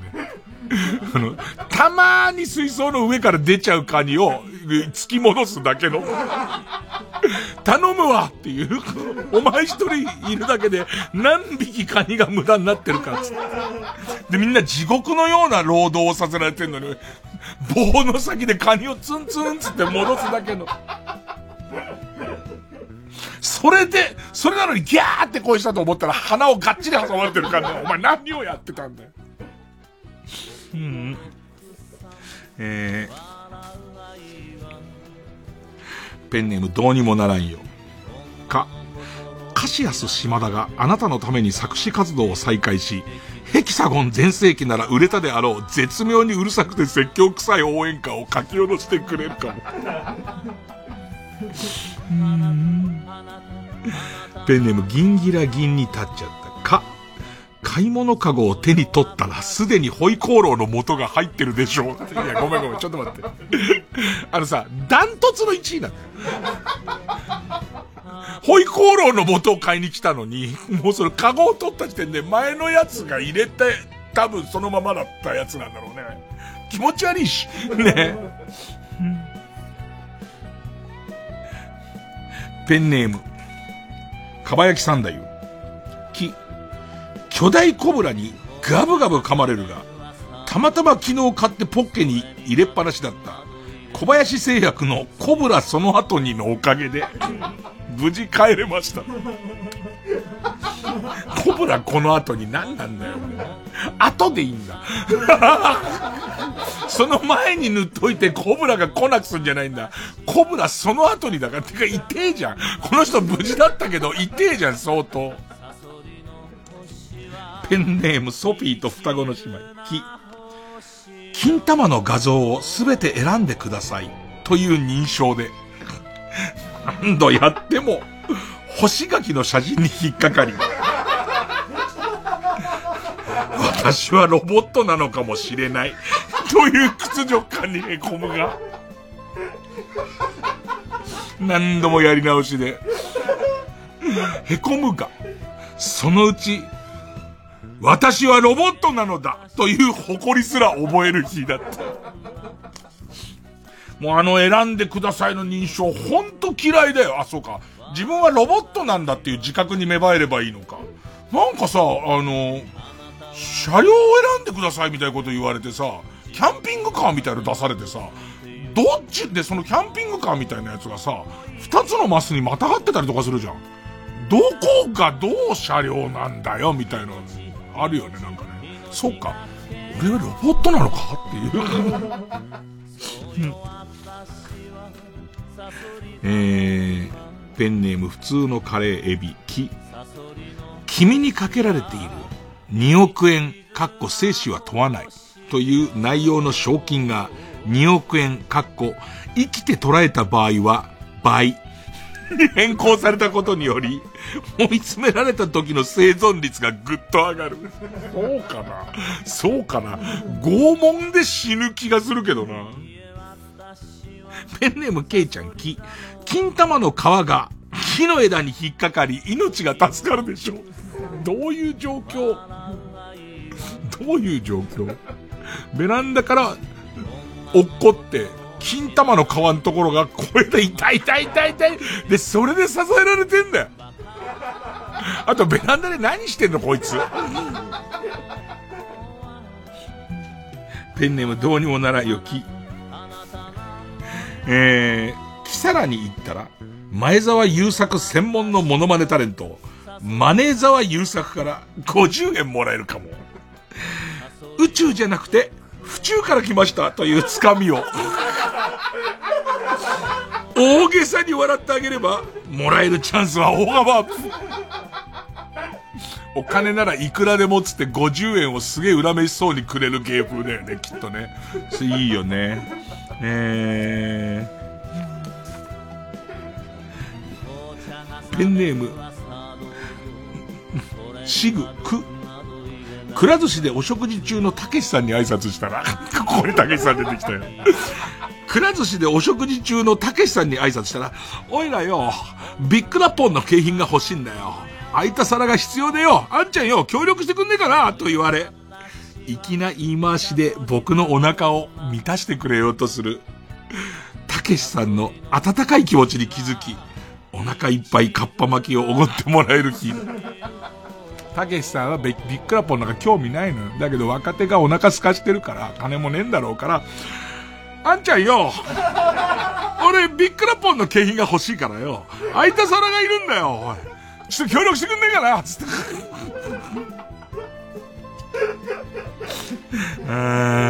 昔、たけしさんどこにいたんだっけ？たけしさん多分、はぁかな？はぁのコーナーにいたよな。えー、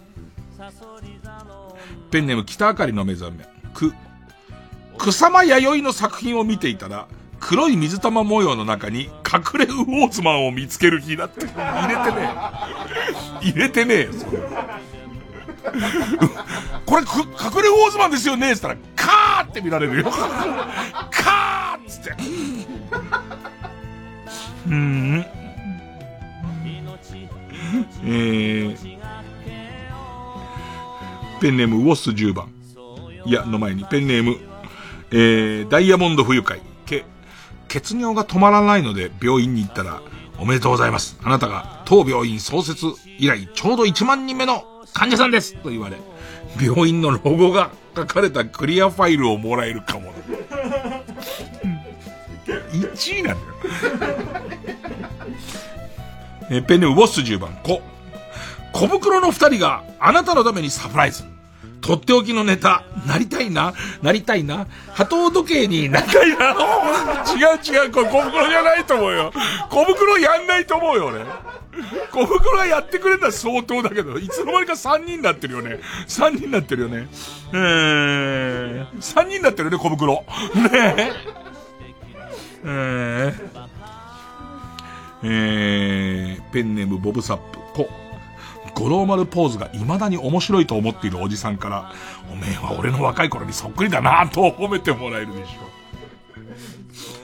う。ラスト、ベニヤうんこ、こ。小島瑠璃子さんへと書かれたキングダム21巻のサイン本を近所のブックオフで見つける予感。なぜ21巻だけなんだ。えー、ということで、えー今日もサソリ座ついてますね。えータイトルはこちら。SDGs バカカルタ。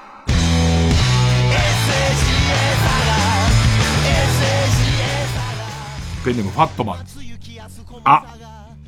足湯はペヤングのお湯で。いきなりいいわ独特の香りするよね。なんかスナック、スナック臭みたいな、するよね。足湯ペヤングのお湯でいいわまさに SDGs だよね。まさに。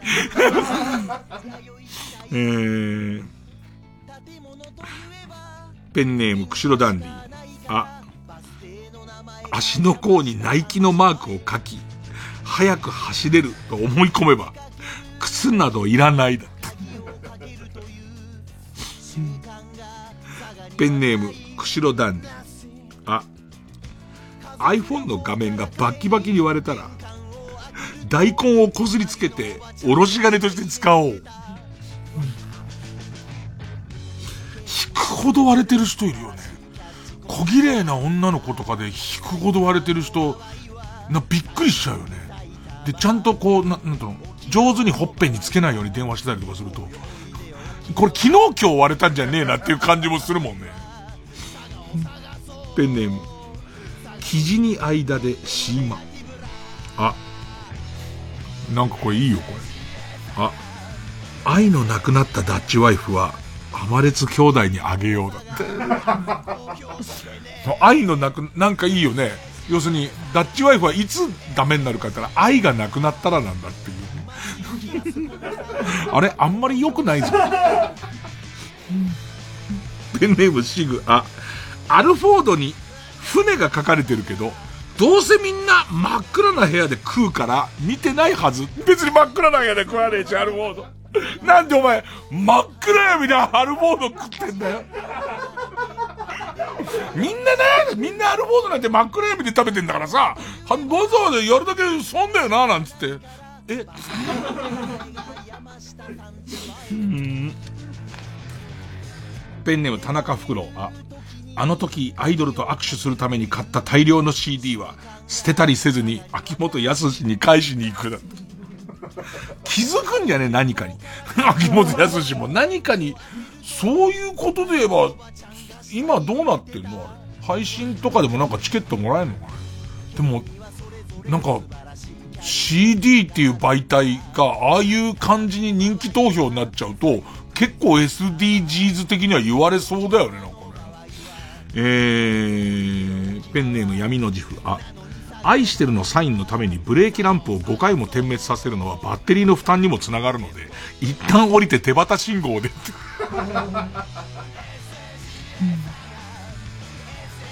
ペンネーム文化ババア。あ、赤サビでボロボロに朽ちてしまい、血の涙を流しながら不気味に笑っている田舎の山道沿いの横浜タイヤの看板はだった。あるよね、横浜タイヤの。ニコーってしてんだけど、もうサビでボロボロだから怖えって。寝ない子を寝かしつけるための道具にしようだ。来るよなんて、横浜タイヤ来るよなんて。ペンネームケイちゃん、い、傷んだ卓球の玉はよだれ玉にするって。荒川の町工場で同級生の町工場、同級生のお父さんのやってる町工場が、ゴルフのさ、練習用のさ、赤、黄、青とかのボールでさ、穴いっぱい開いてるやつわかる？ゴルフで引っ張く。あのボールに穴開ける仕事をずーっとやってたよ。いつ行ってもずーっとあれに、場所ずらしてドリルであれ手で開けてんだよ。あの頃の、あの型の感じするじゃん。今知らないけど、あのボールずーっとおじさんが穴開けてたよ。で、大変だなと思った。で、だから、ものすごい数のあのボール売ってるの見ると、すげえ仕事量だなと思う。で、安いじゃん。それちょっとびっくりするんだよね。ペンネーム、本名 OK 寺尾正樹。い、石焼きビビンパの器の余熱を利用すれば風呂1回ぐらい沸くんじゃね？えっっすげえ早食いのやつが食べたやつを、お湯の中にジャーって入れてると、ものすごい早く食べてれば、サウナできんじゃね？っていう。えー、ペンネーム、えー、あらかじめ、あらかじめ語られるローマ人、う、上原長が被らなくなったニット帽はだ、懐かしい。上原長くんは現役なのかな。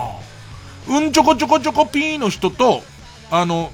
コンビだったんだよね。俺聞いて、うんちょこちょこちょこピーのコンビと、ちょー、トゥーの人がコンビだったんだけど、上原長くんと、えっ、ー、と、えー、芸の方向性の違いで別れたらしい。ピーと、トゥーが、ちょっと方向性が違うっつって。全く同じ方向いてるって俺は思うけどね。うん、えー、ペンネームウォッス10番、う。うんすじが取れないブリーフは捨てずにカレーうどんを食べる時の前掛けにしよう。跳ねたんだね、なんつって。ペンネーム大自然守る。え、えなこさんが着なくなった衣装は服を買う余裕がないおじさんに譲る。相当な感じになるけどね。カラフルな感じになるけどね。ペンネーム BJ サトル。え、エコロジー意識がお高いトラウデン直美さんのフォトブックは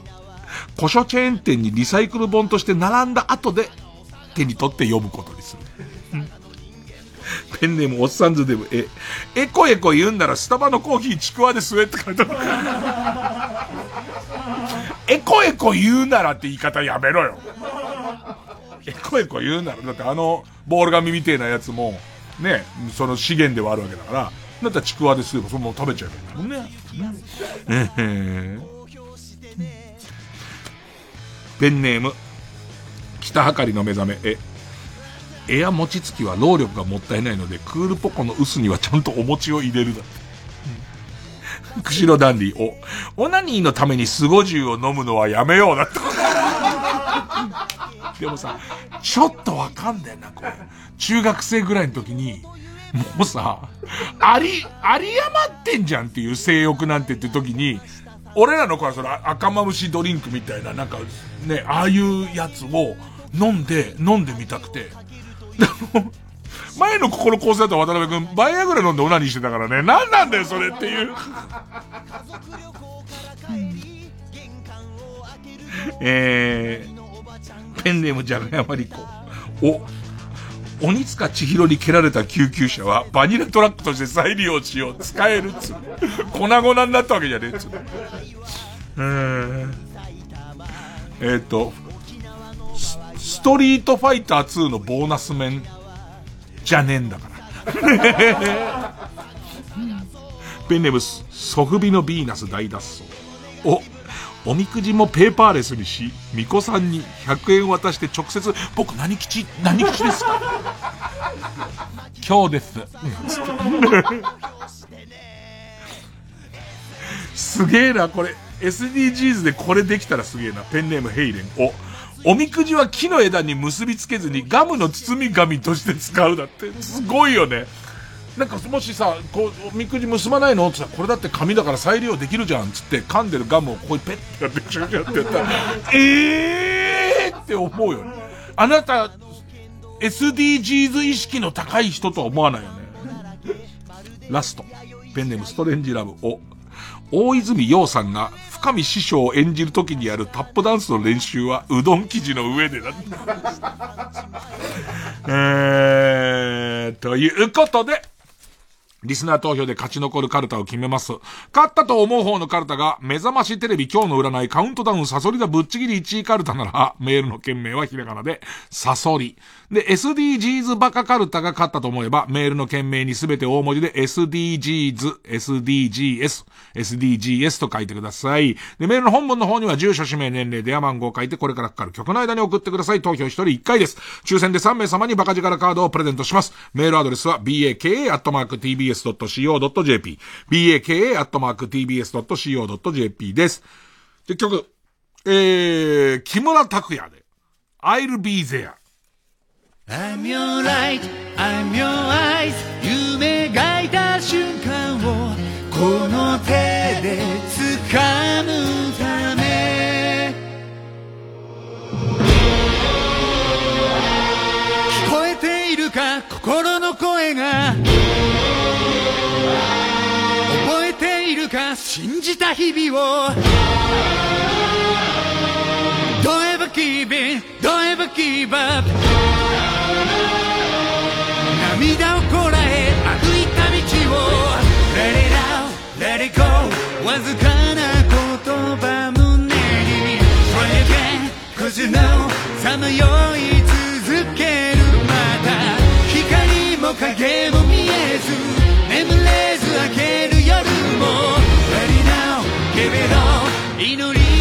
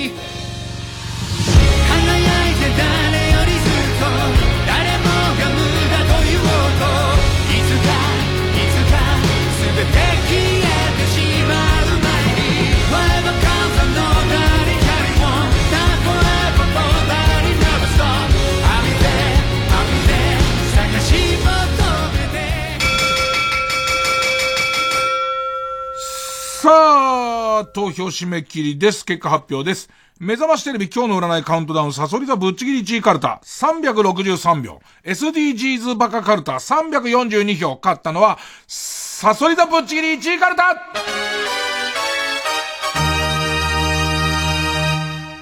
ということで、えー、サソリ座ぶっちぎりの1位カルタが、えー、作業ですね。作業。でいて SDGs バカカルタは、えー、デビュー戦を飾れず、あ行の募集のまま2軍落ちでございます。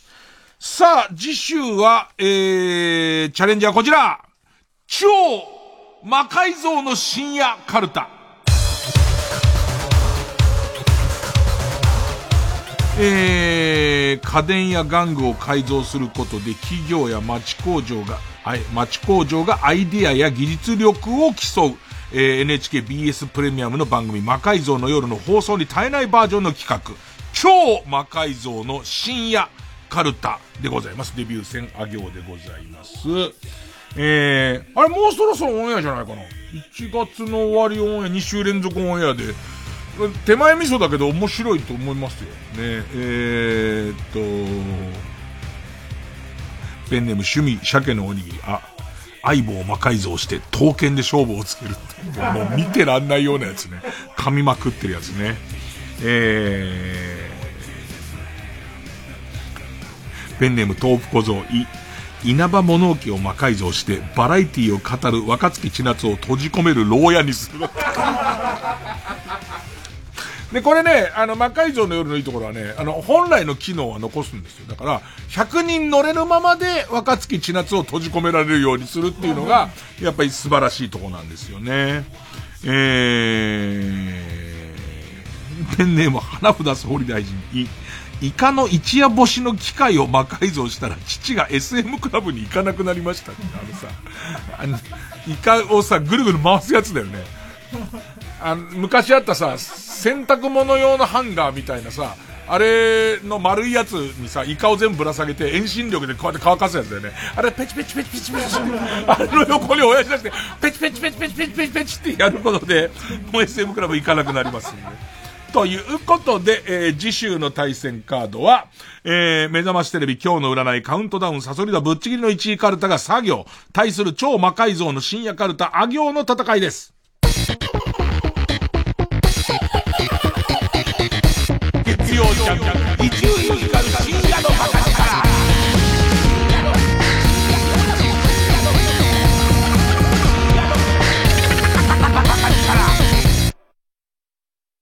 濱田めぐみです。笹本玲奈です。TBS ラジオ公演ミュージカルメリーポピンズ supported by Sky 待望の再演。ウォルト・ディズニーとキャッツ、レ・ミゼラブル、ミス・サイゴンなどの人気作のプロデューサー、キャメロン・マッキントッシュの最強タッグにより生み出された作品です。たくさんの魔法が仕掛けられた舞台セットについ口ずさみたくなるスーパーカリフラジリスティック・エクスピアリドーシャスなどの名曲。そして圧巻のダンスシーン。夢と魔法の傑作ミュージカルが4年ぶりに帰ってきます。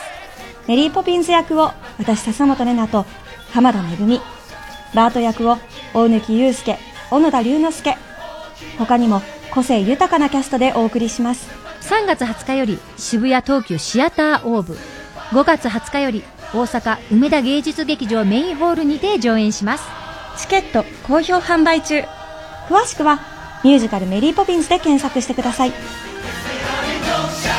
ここで中村佳穂のさよならクレールをお聴きください。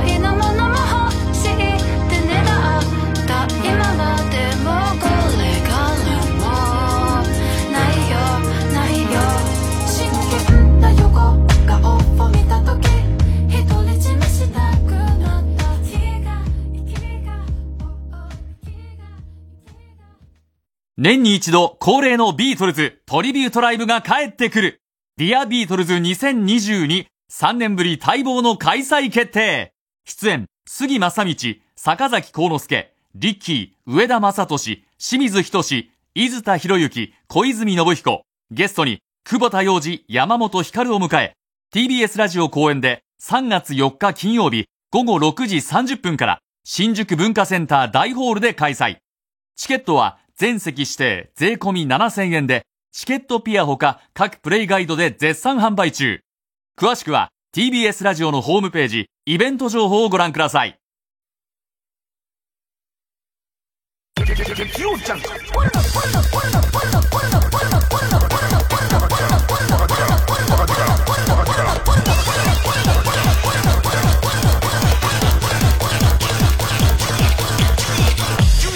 深夜のバカ力70代から絵を描き始め、100歳まで描き続けたアメリカの国民的画家、モーゼスおばあさん。自然や素朴な暮らしを愛し、たくましく誠実に生きたモーゼスおばあさんの世界を、初期の作品から絶筆まで、その人生と共に紹介します。生誕160年記念、グランマモーゼス展、素敵な100年人生。TBS ラジオ公演、2月27日まで世田谷美術館で絶賛開催中。詳しくは TBS ラジオのホームページ、イベント情報をご覧ください。905FM 954AM TBS ラジオ毎週金曜夜12時からのマイナビラフターナイトでは今注目の若手芸人を紹介しています。ゆうザトウイチ見て泣きます。すごい大人。空っぽだよ。入れてこい。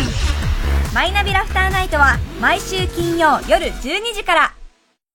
TBS ラジオジャンク。この時間は小学館中外製薬マルハニチロ伊藤園ホテルズ他各社の提供でお送りしました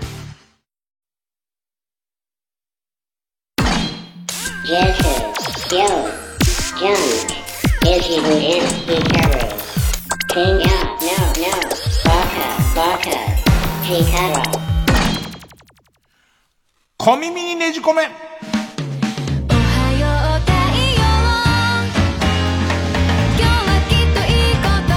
さあ、まあ、いろんなニュースをこの、もう、超、情報化社会、ネットの、大海原の中から、えー拾って送ってもらっています。えーと、ペンネーム5年前の台風さんほか、ねえー海外のニュースです。えー自身のおならを瓶に入れて販売し、えー20万ドル、約2300万円の利益を上げていたアメリカのリアリティ番組のスター、ステファニー・マットさんがガスによる痛みで病院に運ばれました。えーっと、まあ、この方、リアリティ番組でで人気者のステファニーさんなんですけど、このおならの需要が非常に高く、えー一時期は週に50便も制作をしていた。一回、一回分が500ドル近くで購入できる。しかし大量のおならを排出するための生活は体に負担をかけていたようで、1日に3杯のプロテインシェイクと大量の黒豆スープを飲み、家の圧迫感が体の中を上昇し、おかしいと感じた彼女は、これは何か病気ではないかと考えました。病院に到着した彼女、自身のおならビジネスについては、医師に話さず、食生活の変化があったとだけ伝えたそうです。えー、私が、えー経験したのは脳卒中や心臓発作ではなく、非常に強いガスの圧迫による痛みであることが明らかになりました。ねえー食生活を変えることとガスを、えーっと、抑制する薬を飲むように勧められ、実質的に私はおならビジネスから引退します。と、えー、マットさんは言っていると。だからもうおならが欲しくてしょうがない人たちからしてみると、今現存のおならをね、現存のおならを多分譲り受けるしかもうないということですよね。えー、あとこれも海外からですけど、ベ、ベ、ベニヤうんこさん。日本に3店舗しか存在しない東京力飯が、えー、香港にすでに3店舗オープンして大人気という。だからもう東京力飯ではないですよね。香港力飯ですよね、すでにね。すごいなぁ。ちょっとこれ、あの、うちのね、報、まあ、うち報道ですから、報道いろんな方面から、その、ニュース入ってきてますけど、ペンネムサニマロさん、これね、法律トラブルに関するニュースなんですけど、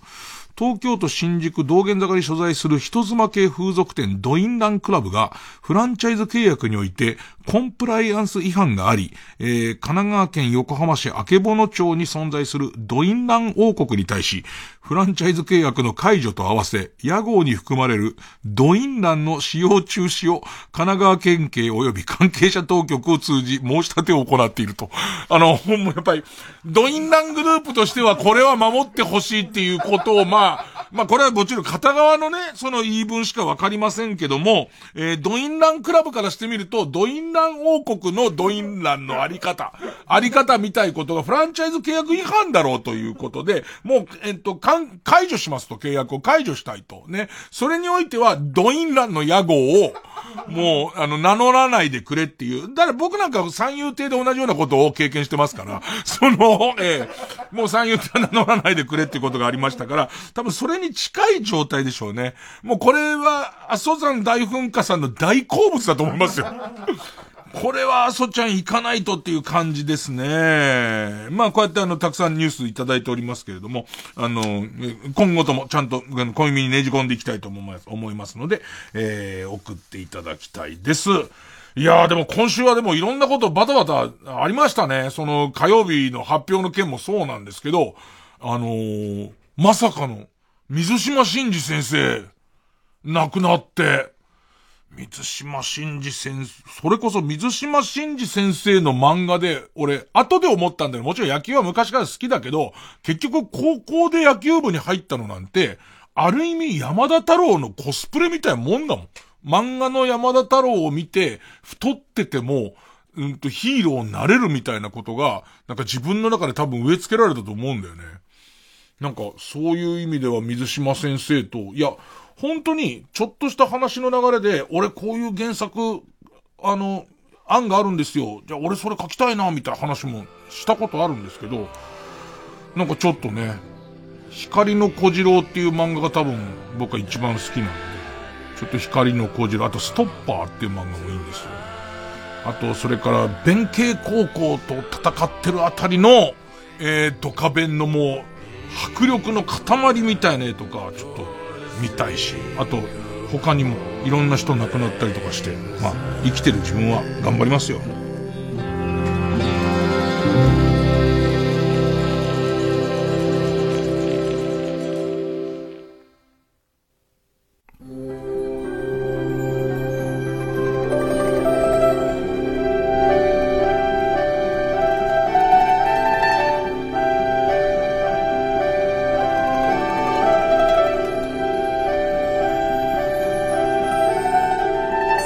アナウンサー候補生は卵から帰ってすぐに親鳥の元を離されます。一見残酷な行為に見えますが完璧なアクセントを身につけるためには仕方がないことなのです。こうして全国各地から集められたアナウンサーたちは熟練選定士の目で一瞬のうちに選別されます。その中でも特に脇の下からの分泌液の多い永久の穴だけが特別教育を受けることになりそれ以下の等級のものは主にワニの餌としてアフリカなどに輸出されます。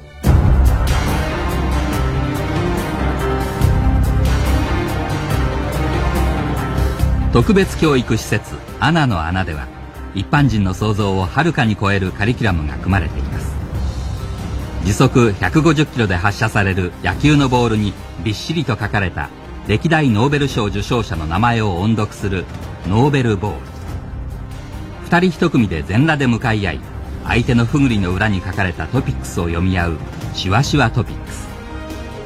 出来たての小籠包をパクつきながら力道山の死亡記事を読み上げる熱々空手チョップ。こうした特訓は20年の間続けられ生き残った者の中から抽選で3名様だけが晴れてアナウンサーになれるのです。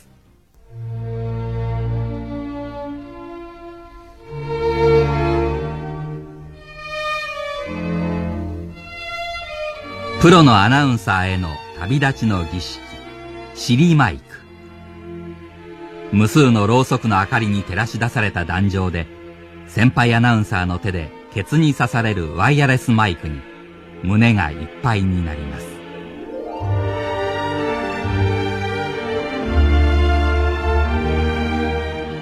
アナウンサー逆から読むとアサンウナー。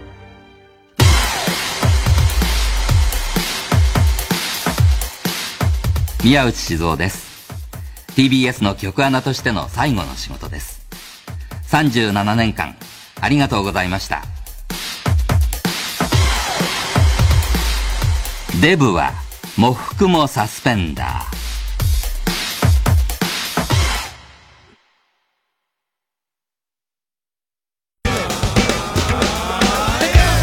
どうも Q のピロです。清水誠です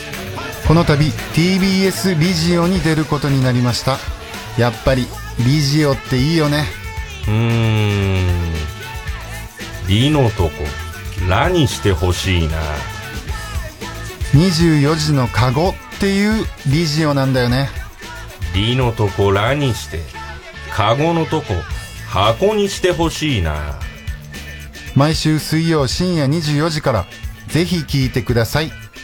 おならプー。もう喋らないでほしいな。90.5MHz TBS ラジオ。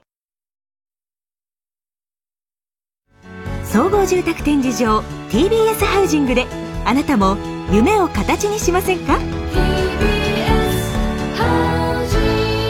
？3時です